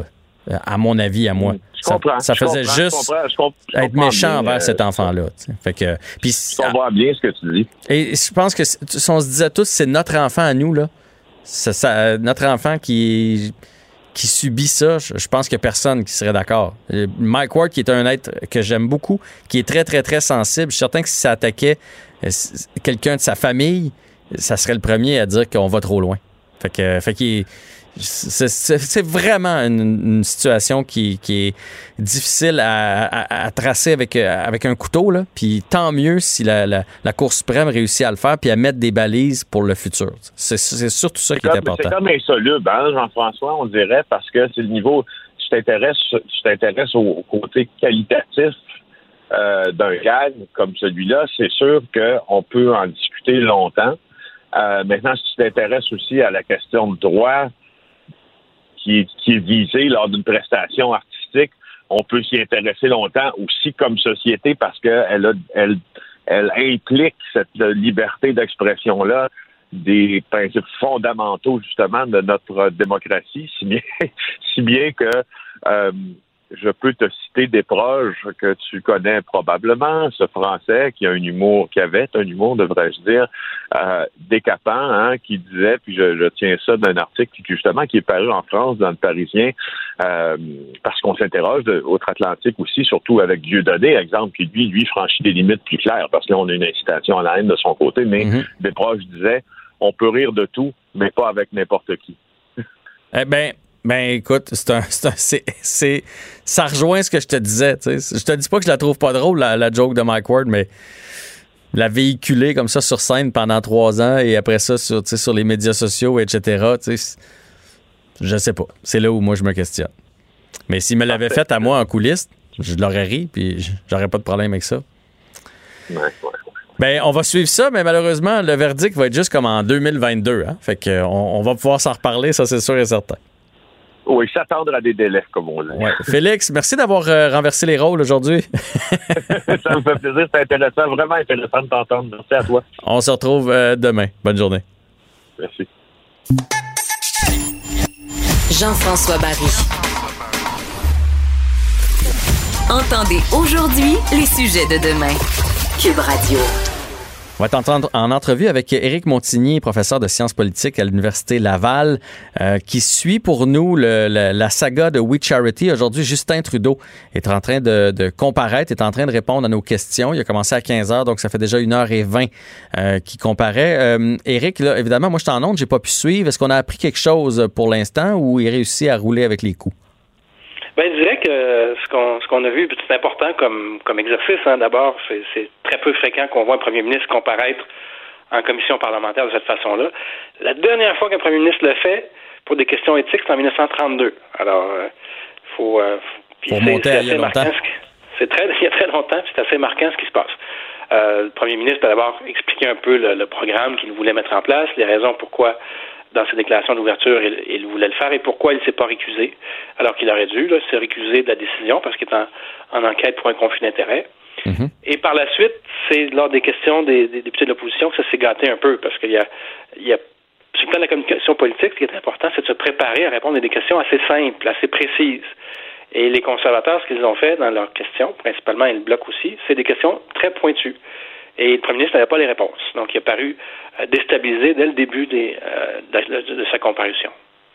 OK, ben ça, je suis surpris parce que je m'attendais à ce qu'on ait répété avec lui. Je, me, je, le voyais même, là, il est comme dans son bureau, ça se fait par euh, vidéoconférence. Oui, exact. Je, je me disais, est chez lui. Je me disais, de l'autre côté, il doit avoir une machine qui lui montre des, des réponses, qui lui souffle des mots, qui, qui l'aide avec des, des, des, cartons et qui ont répété avec lui depuis, euh, depuis qu'il sait qu'il va passer euh, de, de, devant la, en, en, comparution. Fait que là, tu me dis qu'il était déstabilisé au début, ça m'étonne. Dès le départ, les, les questions qui ont été posées, c'était des questions très précises sur combien, par exemple, sa conjointe, sa famille ont reçu d'argent de Oui euh, Uni, euh, combien de remboursements de dépenses, euh, quels étaient les voyages, donc très, très précis comme question.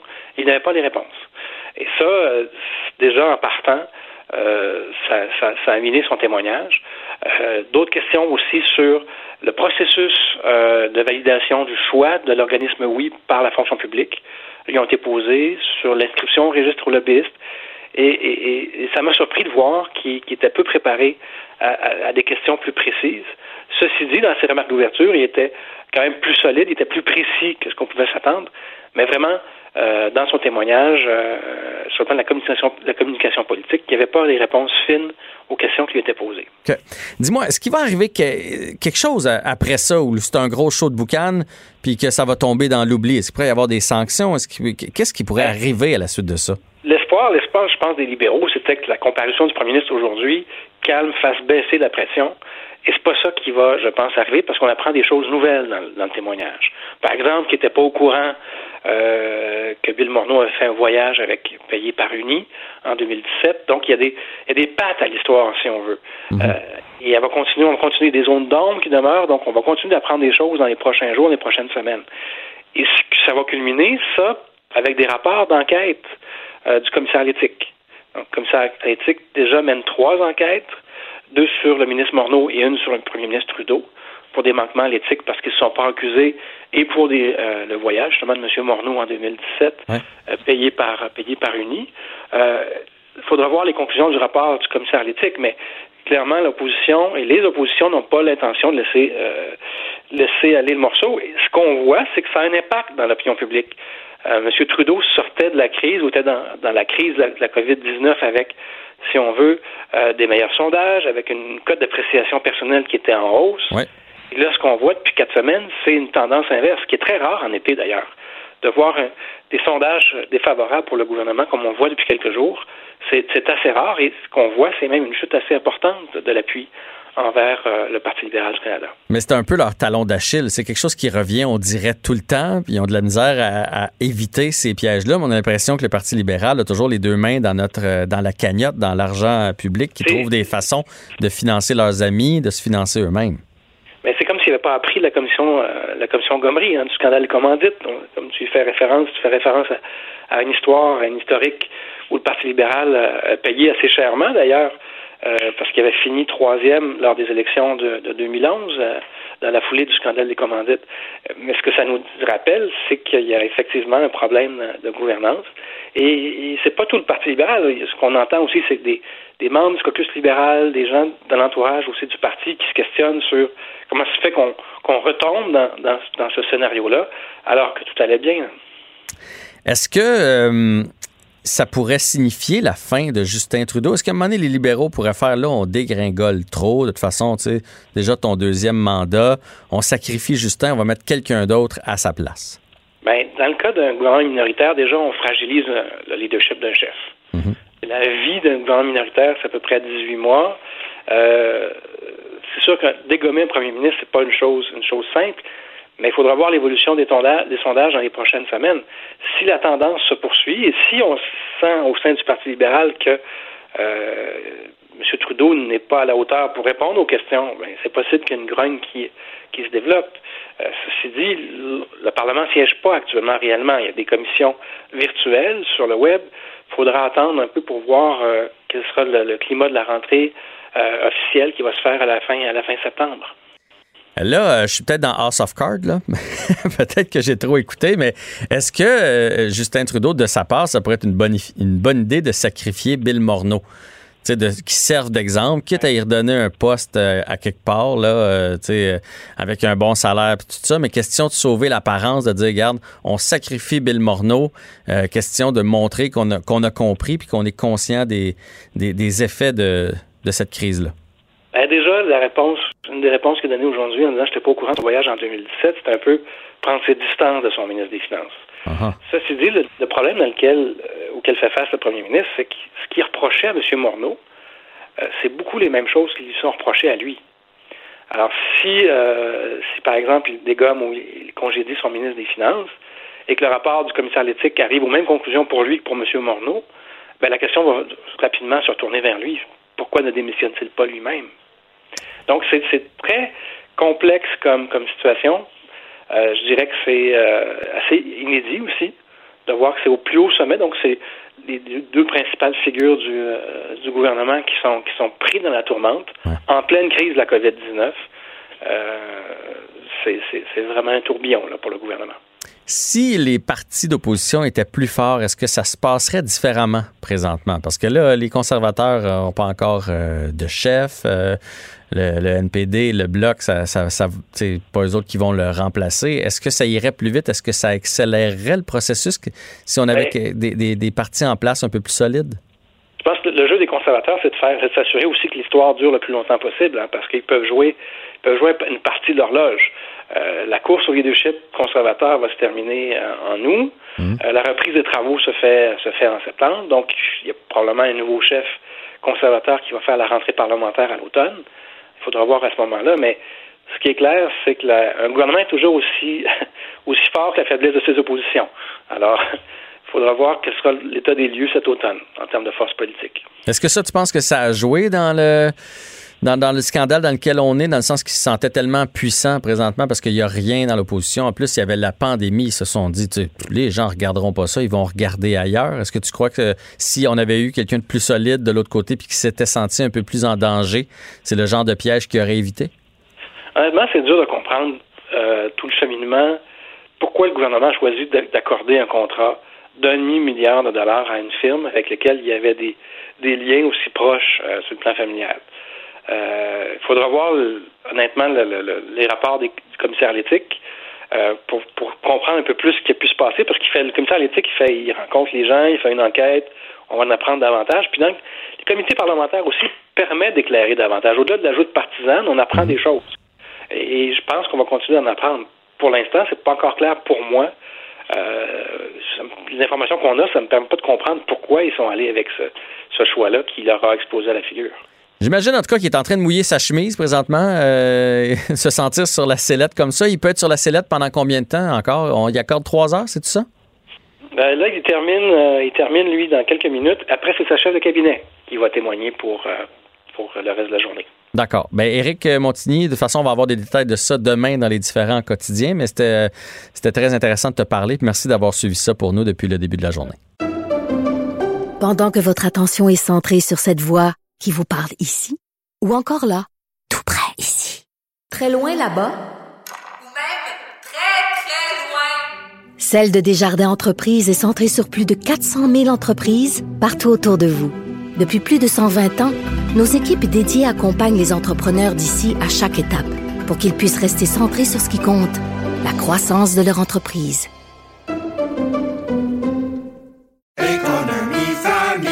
Ici Ricardo. Et Émilie, marchand d'IGA. On a envie de vous inspirer à bien manger. À moins de 5 la portion. Suffit de repérer les produits valeurs sûres et de les cuisiner avec une de nos recettes. Les valeurs sûres, c'est bien pensé, hein? Bien sûr! Détails sur IGA.net. Jean-François Barry. Entendez aujourd'hui les sujets de demain. Cube Radio. Le, le commentaire de François Lambert, un dragon pas comme les autres. Quand notre préféré passe à la télé, tu sais, euh, Brad Pitt ou euh, Angelina Jolie ou The Rock, on l'écoute. Mais le préféré de François Lambert est à la télé présentement, Justin Trudeau. Fait que j'imagine que tu as suivi ça avec beaucoup d'intérêt. Écoute, Jean-François, il fallait que j'aille travailler dans mes ruches. Tu sais, j'ai des ruches, puis j'ai un premier SMH. Ça veut dire qu'une reine est partie avec des abeilles. Il fallait que j'aille les rentrer dans une ruche et j'ai couru pour faire ça rapidement, pour pouvoir m'asseoir à trois heures et écouter Justin absolument rien dire. Ça fait une heure et demie que je suis assis avec des écouteurs pour pas me faire déranger et que j'écoute Justin. Et c'est d'une platitude. Il ne répond à aucune question. Mais ça, il est passé est- l'art dans, dans, dans- maître dans l'art de faire ça. Oui, puis il est tellement euh, fort dans l'art de faire ça qu'il fait plier tout le monde euh, qui lui pose une question. Merci, Monsieur le Premier ministre, pour ce que vous avez fait pour notre province. Hey, t'es en comité. Arrête de têter. Honnêtement, il y a des députés qui m'arrachent. Un député que j'aime vraiment, mais vraiment écouter, c'est Pierre Poilievre. Quel homme euh, droit qui pose des questions directes et il n'y a pas une maudite question. Il a posé, je pense, pendant 15 minutes la même question. Combien ta femme a eu? Il n'a pas été capable de répondre. Il voulait Il a pas répondre. capable. Il veut pas répondre. Il dit les données sont publiques. Il dit parfait, mais là, tu t'en viens ici. Tu le sais que tu vas te faire questionner là-dessus et tu n'es pas capable de mener le chiffre. Je veux le chiffre. Il est incapable de répondre. C'est notre premier ministre, Jean-François. C'est notre premier ministre qui n'est jamais capable de répondre à une question depuis cinq ans. Ben, il fait sa carrière là-dessus. cinq ans. Oui, c'est sûr. Mais honnêtement, je- on, on s'étirera pas parce que j'ai beaucoup de stock que je veux jaser aujourd'hui. Puis S'il y avait eu quelque chose d'intéressant, euh, mais il n'y a rien d'intéressant de ce que je viens d'entendre. Et c'est pathétique. Honnêtement, j'espère que les, les- les- les- il va se faire, euh, qu'il va être obligé de déclencher des élections et qu'on va choisir. Malheureusement, Pierre Poilievre, il devait être un des, euh, des candidats à la, la chefferie de- du Parti conservateur. Il a décidé de se retirer et je l'écoute parler aujourd'hui et ça aurait été euh, un des meilleurs candidats selon moi. Il est droit, il est tough. C'est juste qu'il a un baby face. Il n'y a, pas le- il y a pas le look de l'emploi, malheureusement. sais. Et des fois, ça joue contre nous. Mais honnêtement, il est spectaculaire dans ses questions. Il fesse fort. Mais euh, bon, c'était. j'ai- dormi un petit peu. OK. Euh, je, vois, je vois bien le genre. Je vois bien le genre. Euh, on va revenir. Hier, tu nous as parlé de la greffe, pardon, la greffe du, au port de, de- de Montréal. Et là, tu voulais revenir là-dessus aujourd'hui. Ben Jean-François, tu sais, je t'ai expliqué hier de où ça vient les gros bras dans les syndicats, puis pourquoi qu'ils ont appelés de même. Parce qu'il y avait une raison, ça prenait des gros bras en 1967. Et qu'est-ce qu'ils ont fait aujourd'hui? Ils ont sorti les gros bras, des goons qui tabassent des cadres qui vont travailler, euh, qui tabassent des agents de sécurité. Tu sais, le syndicalisme aujourd'hui, Jean-François, on n'a pas besoin de voir ça. Mais les syndicats ne sortent pas au effort pour dire on arrête la grève immédiatement, puis on rentre, on n'approuvera pas ça. Tu sais, c'est ça qu'on attend de dirigeants lorsque ça dépasse pour dire mais ils se dissocient, c'est un petit groupe, puis on va leur parler. C'est pas de même ça marche. Le syndicat, s'il y avait une colonne vertébrale, et c'est pour ça que je déteste les syndicats, presque en me réveillant la nuit pour ce genre de choses-là. Parce que tu peux pas défendre l'indéfendable. Une tape sa gueule, là, ça ne se donne pas, Jean-François. On est là, le droit de grève est là, le droit de lockout est là, et c'est des moyens de pression qu'il faut respecter, mais il faut respecter aussi que les cadres ont le droit d'aller travailler. Et ils ont été les chercher où? Ils sont allés les tabasser dans un stationnement du stade olympique parce qu'ils faisaient la navette. Ils ont dit, parfait, vous faites la navette en, autobus entre le port et le stade olympique. ben, on va aller vous tabasser à cet endroit-là. C'est inacceptable. C'est digne des années 50. Moi, ça me pue au nez et c'est pour ça que je déteste le syndicalisme à en mourir quand je vois des choses comme ça et que le syndicat dit on arrête la grève. On n'accepte pas ça, on rentre au travail. Mais là, tabasser, tabasser, il y en a eu combien de tabassés? Puis euh, une, une claque à la gueule, comme on dit, ou ils ont été euh, battus à coups de pied? Non, il y en a eu des coups de bâton, il y avait des, il y avait des battes de baseball, il y avait, Ben euh, on n'a pas tout vu. Ben oui, c'est, ça jamais, ça- pour moi, ça n'a jamais eu sa place. Et dans, en 2020, le syndicat devrait se dissocier, non seulement se dissocier ça, mais envoyer un message fort disant on n'apprécie pas ces moyens de pression-là et vous allez rentrer au travail maintenant. Mais non, ça se fait pas parce qu'ils sont toujours en train de dire c'est un petit groupe, c'est pas ça qu'on leur a dit de faire. Mais dans la réalité, c'est ce qu'ils font, intimider, euh, faire peur, dire aux gens n'importe quoi. Les syndicats, pour moi, sont tous dépassés. J'en vois jamais un qui euh, qui se dépasse dans sa façon. Mais moi, ce que j'aime, quand j'étais petit, j'écoutais les insolences de le texte le corps à 7h10, ça s'est cassé. Et l'annonce qui était avant, c'est Dofasco. Dofasco. Notre fort, c'est l'acier. Notre force, nos employés.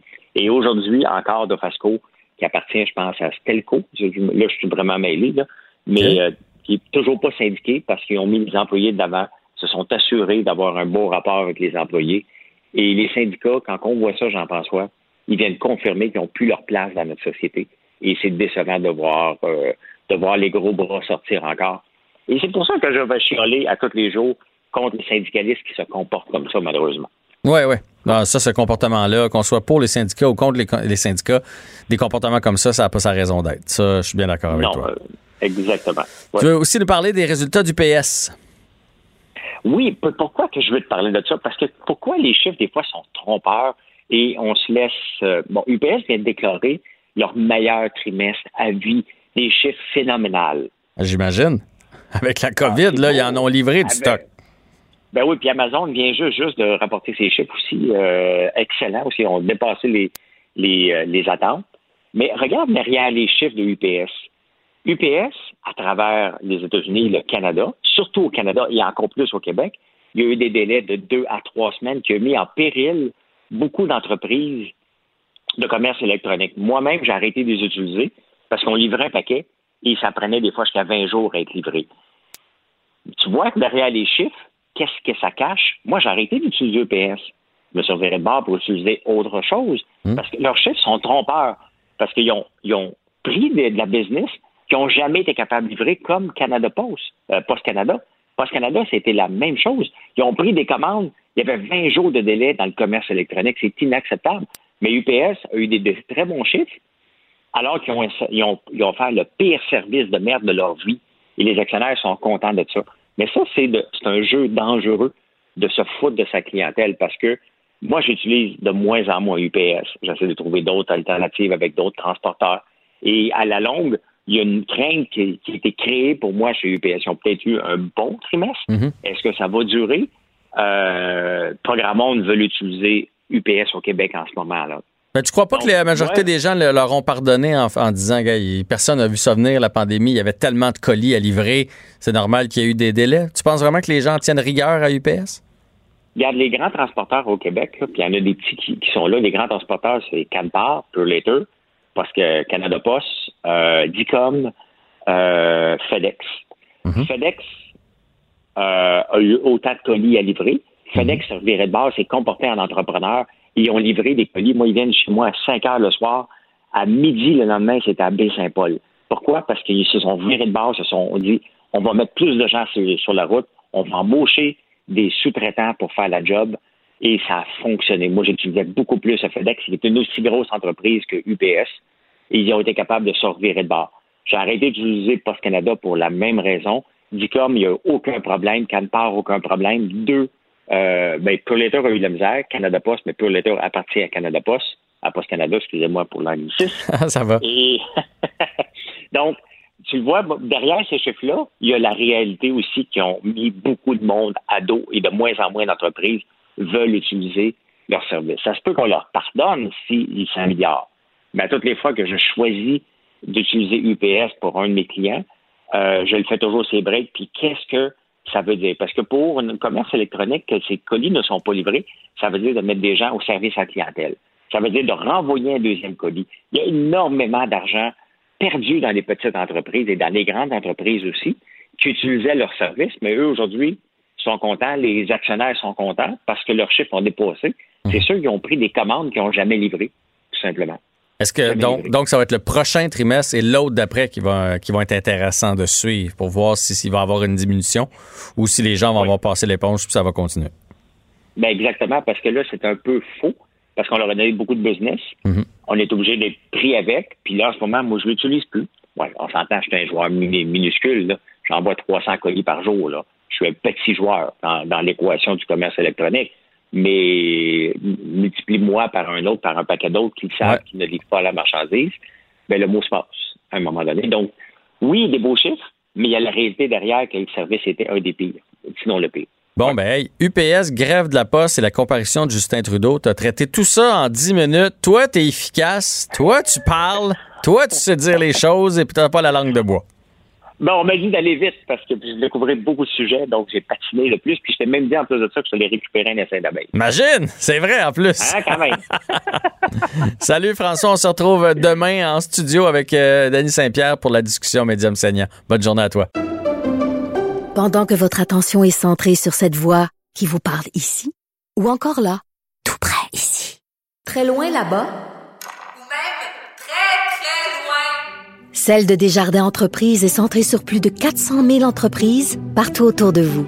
Depuis plus de 120 ans, nos équipes dédiées accompagnent les entrepreneurs d'ici à chaque étape pour qu'ils puissent rester centrés sur ce qui compte, la croissance de leur entreprise.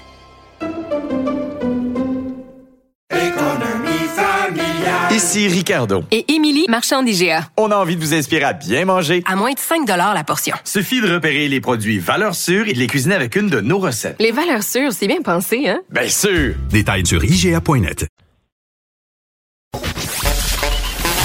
Jean-François Barry. Le seul retour qui vous fait sentir en vacances, Même dans le trafic. Cube Radio. Patrick Daisy, euh, c'est jeudi, donc chronique vinicole. On peut l'entendre ici à Cube Radio avec la balado Méchant Raisin. On peut le lire aussi dans le Journal de Montréal et le Journal de Québec. Et Patrick, j'ai participé à votre émission euh, qui va être diffusée ce soir. C'est à quelle heure que c'est diffusé? C'est euh, l'émission de la semaine prochaine, Jean-François. On te garde pour la fin parce qu'on voulait le meilleur pour la fin. Ah, ben la semaine prochaine, mais, mais la question est la même quand même. C'est à quelle heure que ça À passe? partir de midi, donc à tous les jeudis, le, le balado est mis à jour. Donc la- le nouvel épisode euh, est diffusé donc sur Cube Radio dans la section balado, dans la section plaisir. Vous pouvez facilement trouver. On est à- on a fait 31 épisodes jusqu'à maintenant, donc euh, pas mal de temps et probablement beaucoup de divertissement en vue. Si Ouais, ouais, ouais, ouais. Ben, vous avez- écoute, euh, ça- ça- ça- ça- en tout cas, moi, quand je l'ai fait, là, euh, je me suis rendu compte à quel point je connaissais pas le vin à côté de, à côté de vous autres. là. Vous êtes trois tripeux, trois passionnés de vin. Fait que ça, s'adresse à tout le monde. Jean-François, moi, c'est justement ça que j'aime, c'est ce qu'on aime, justement, puis c'est un peu comme ça qui est fait le balado, hein, c'est pour, parce que on, on aime aussi aller chercher les impressions chez les amateurs, chez les passionnés, comme toi aussi, qui, euh, sans être des experts, vous avez, vous, vous aimez ça, puis vous aimez ça le partager, puis nous, on aime ça avoir justement ce son de cloche-là, c'est super important, euh, parce qu'il n'y a pas juste la technique d'envie, il y a le vin lui-même qui rapproche tout le monde, puis c'est ça qui est le fun, en fait, avec le vin. Donc, euh, donc merci de ta participation, j'ai bien hâte de, de voir le résultat. Euh, je t'en parlerai la semaine prochaine. Ben écoute, euh, non seulement je vais écouter la mienne, mais la prochaine fois que j'ai un peu de route à faire, je vais euh, me, me- me télécharger les euh, podcasts euh, Méchants Raisins, puis je vais les écouter sur la route, un après l'autre. Question de me donner envie à destination de boire du vin. Bonne idée, ça. Allons-y aujourd'hui avec la Grèce. Et là, je t'avouerai que tu piques ma curiosité. C'est pas quelque chose qu'on a en grande quantité quand même à la SAQ. Tu sais, on entend toujours parler des grands vins de, de France, euh, des États-Unis, de l'Italie, Portugal, Chili. Mais les vins grecs, euh, on, on s'y connaît peu. Alors, j'ai bien hâte de t'entendre là-dessus. Mais pourtant, hein, la Grèce, c'est sans doute le berceau du Mhm. vin, en fait, le, le plus vieux pays producteur. On y fait du vin là, depuis plus de 4000 ans, donc tu imagines, euh, c'est, c'est, c'est quand même remarquable. Euh, et c'est aussi une terre de cépages, comment dire, indigènes. On dit indigène, c'est-à-dire de la place. Toutes des, des cépages avec des noms accouchés dehors. Et il y en a au-dessus de 300 et ils les cultivent de manière, euh, disons, appliquée. Ce qui fait que tu retrouves pas juste du Cabernet Sauvignon, du Sauvignon Blanc puis du Chardonnay. Euh, tu as vraiment une ribambelle de cépages incroyables. Euh, et Évidemment aussi, c'est un pays qui est assez différent hein, entre les îles, par exemple, que tout, tout le monde connaît dans la mer Égée avec le Santorini, etc. Et tu peux te retrouver tout au nord, dans la région de Naoussa, près du mont Olympe, Thessaloniki, là, la deuxième grande ville, avec des vins d'expression beaucoup plus, disons, euh, euh, du nord, si tu veux, un peu comme, par exemple, tu vas en retrouver dans, le Barbaresco ou, par exemple, euh, euh, à Bordeaux euh, ou en Bourgogne. Donc, vraiment, tu as une diversité assez incroyable. Euh, et ce qui est le, le, le plus beau de, de l'affaire, en fait, c'est que les prix sont franchement agréables, très très très bas. Euh, souvent, tu peux trouver des vins là en bas de 15-20 dollars Ah ouais, hein? avec vraiment de la personnalité. Je t'amène tout de suite si si on veut aborder les, les vins grecs, là, la meilleure porte d'entrée, je te dirais, c'est, j'en parlais tout à l'heure, l'île de Santorin. Donc, cette île qui est une île de beauté Ah, incroyable. c'est- c'est- ça Ah, fait pas partie des places où je veux aller dans la vie tellement c'est beau. Ah, que c'est beau. En photo, c'est magique. Sur place, c'est tout aussi beau, sinon plus, évidemment. Mhm. Euh, j'ai eu la chance d'y d'y aller faire un voyage de 23 fois sur place, donc je connais assez bien l'île. C'est de toute beauté. C'est évidemment une ville, une île, c'est une toute petite île. En fait, Santorin, c'est un, c'est un volcan à la base qui a explosé et qui donc a laissé un- une épaisse couche là, de volcans, de terre, de, de, de, de, voyons, de suie. Et en, en fait, ce qui est remarquable, c'est qu'on y, euh, on y fait du vin là-bas euh, depuis des centaines, voire des milliers d'années. Et ce qui est encore plus particulier dans cette, euh, sur cette île-là, qui, est volcanique, c'est qu'il pleut à peu près jamais. Hein. Il y a presque pas de pluie. Donc, la vigne, pour pouvoir, et il y a, elle est évidemment, euh, il y a beaucoup de vent. Hein. C'est des vents de, du, de, de la mer. C'est très salé. Euh, il y a beaucoup, beaucoup de, de, de, de, de soleil. Donc, ce qu'on fait, c'est que au lieu de faire des palissages, tu sais, les vignes, quand tu les vois en rangée, là, par exemple, dans les vignobles, Ouais. qu'on va faire, c'est qu'on va faire une couronne. On va appeler ça une coulores. Donc, on va vraiment, on faire comme une espèce de panier. On va faire tourner la vigne et puis on va faire rentrer les vignes, les, les grappes de raisin à l'intérieur du panier. Avec le feuillage, ça va protéger justement euh, les vignes du soleil, des vents et ça va permettre aussi d'aller chercher, tu sais, le matin avec la rosée, avec un petit peu d'eau. En fait, c'est de ça que va se nourrir carrément les vignes. Donc, le cépage qu'on retrouve là-bas, ça s'appelle l'assyrtico. Et quand je dis assyrtico, c'est que quand tu viens pour... Ah non, parce que quand tu croques dans l'assyrtico, tu as l'acidité qui embarque, mon ami, là, c'est assez impressionnant. Tu fais une petite grimace. Alors, c'est un, un cépage qui peut donner des vins, par contre, formidables, euh, qui est justement bien fait pour pouvoir prendre le soleil et euh, va pouvoir te donner une expression, comment je te dirais ça? Ça ressemble un peu à du sauvignon, mais avec euh, une structure acide un peu plus marquée, euh, avec aussi ces notes de miel, puis surtout, comme j'en parlais tout à l'heure, l'influence de la mer est, immense, donc tu as une salinité. Il y a des gens qui vont parler de, de, minéralité, moi j'appelle ça de la salinité. C'est comme si tu croquais un petit un, un morceau de sel en finale. Donc, tu as cette espèce de, de, de puissance, euh, d'acidité, de structure, de longueur. C'est un vin formidable avec les fruits de mer. Ça peut être aussi quelque chose qui peut fort bien aller, attache-toi bien, avec du de l'agneau. Ah ouais? Oui, oui, oui. Si, par exemple, tu as des gens dans ton, dans ton entourage qui aiment pas le rouge, tu sais, ça arrive. Mhm. Moi, je bois juste du blanc. Tu leur fais des petites côtelettes d'agneau, là, puis tu leur sers ça, un assyrtico, là. Tu vas voir, la, magie va s'opérer. Je t'en suggère un, ça s'appelle, euh, tu l'as peut-être déjà vu, ça s'appelle Atlantis. Ah ben oui, ça j'aime bien. C'est une, euh, une fille sur la bouteille là, avec comme les, les cheveux blonds, hein? c'est ça, hein? Euh, non, Ah, non, ah, non. je me mélange. Attends un peu. Atlantis, attends un peu. Atlantis. Il y a une espèce de, euh, je pense, une étiquette euh, blanche avec quelque chose un, un peu comme si tu avais l'île de Santorin orange dessus. Si je ne m'abuse de mémoire, j'ai pas la. la Ah oui, oui, je, ah oui, non, je suis vraiment pas à bonne place. Effectivement, c'est juste comme un dessin oran- orangé, un peu comme des fois dans notre assiette quand ils vont mettre un petit coulis. Là. On, dirait un Oui. petit, on dirait juste un petit coup de pinceau. Fait que non, j'étais pas à la bonne place, désolé. Ouais, ouais. Donc, euh, mais bon, euh, donc tu vois l'idée là, le petit coup de pinceau, en fait, je pense représente l'île euh, de Santorin là, avec son volcan qui était au centre, qui a explosé. Donc, ça, ça donne cette espèce de d'image là. Et ça, c'est fait avec 90% d'assertico. On ajoute deux cépages qui sont là-bas, qui s'appellent le Haïdani puis le Atiri. Donc, deux cépages qui viennent complémenter, si tu veux, un peu le, le- le vin. C'est euh, euh, sans doute la meilleure porte d'entrée si tu veux goûter un vin frais, rafraîchissant, bref, plein de personnalité, singulier. Là. À 21,80 vous allez avoir une merveille en, en- en- euh, dans le verre. Parfait, parfait. Je, je prends ça en note. Oui, je termine avec euh, le Roditis, qui est un autre cépage ancien. Le Roditis, c'est un autre c'est un autre vin blanc. En fait, c'est un cépage. En fait, il donne un vin blanc, mais il a une peau rouge. Donc, c'est assez, c'est assez spectaculaire. Euh, et lui, on va le cultiver. On s'en va dans le Péloponnèse. Donc, tu vois là, là, là, toute la, la, la, la, grande, grande île, ou presque île, si tu veux, donc qui est à l'ouest de, de, de, de, de la Grèce. Et donc, c'est un vin qui est fait euh, dans, sur des sols très calcaires. Euh, et ça donne un vin absolument étonnant, épicé, avec des notes de citron, un peu floral.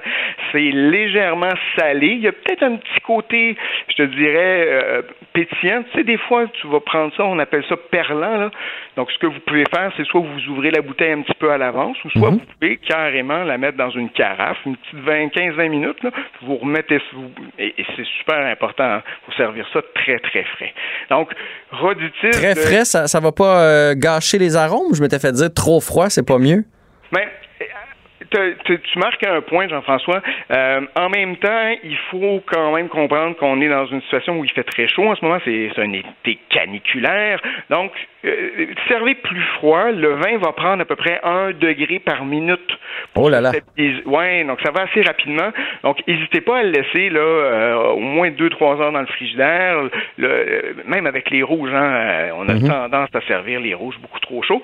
Mais c'est vrai que trop froid, si tu sers par exemple un peu à l'automne ou à l'hiver, si tu vas venir un peu euh, renfrogner les arômes, puis un peu, tu, tu- peux, tu- ouais, ça c'est peut-être pas la meilleure chose. Mais dans ce cas-ci, mais je comprends que vu qu'il fait très chaud, Ouais. on, on sert tous tout un peu plus froid parce que dans le temps de le dire, il va avoir retrouvé sa température. On comprend, on comprend le principe. Donc, dans, euh, écoute, toutes les, euh, les recommandations vont se retrouver euh, sur la partie balado de ton émission. Hein. Je pense que on- les, les auditeurs peuvent aller voir ensuite pour aller voir si vous voulez euh, retrouver les noms dont je vous- des vins que je vous ai parlé. Donc, celui-ci, Tetratimos, mon, mon grec est fait des fois un peu, euh, Roditis, donc 15,80 euh, Une belle découverte, puis ça va vous faire sortir des sentiers battus, puis vous allez avoir beaucoup de plaisir pour l'été. Ben voilà. écoute, je te promets d'essayer ça parce que tu as piqué ma curiosité. Euh, Puis celui dont je te parlais, c'est Antilia. Tu vois, la, fille, la fille comme blonde, fait que je, je- je- je me suis un peu trompé, là. Mais, euh, Mais Antilia, Atlantis, là, quand même, j'étais proche. Euh, un grand merci à toi encore une fois aujourd'hui, Patrick. Bonne journée et bonne, bonne dégustation à la semaine prochaine. Merci pour cette belle émission. Merci d'avoir été là. C'est un rendez-vous demain, 15h. Bonne soirée. Cette émission est maintenant disponible en podcast. Rendez-vous dans la section balado de l'application ou du site cube.radio pour une écoute sur mesure en tout temps. Cube Radio, autrement dit. Et maintenant, autrement écouté.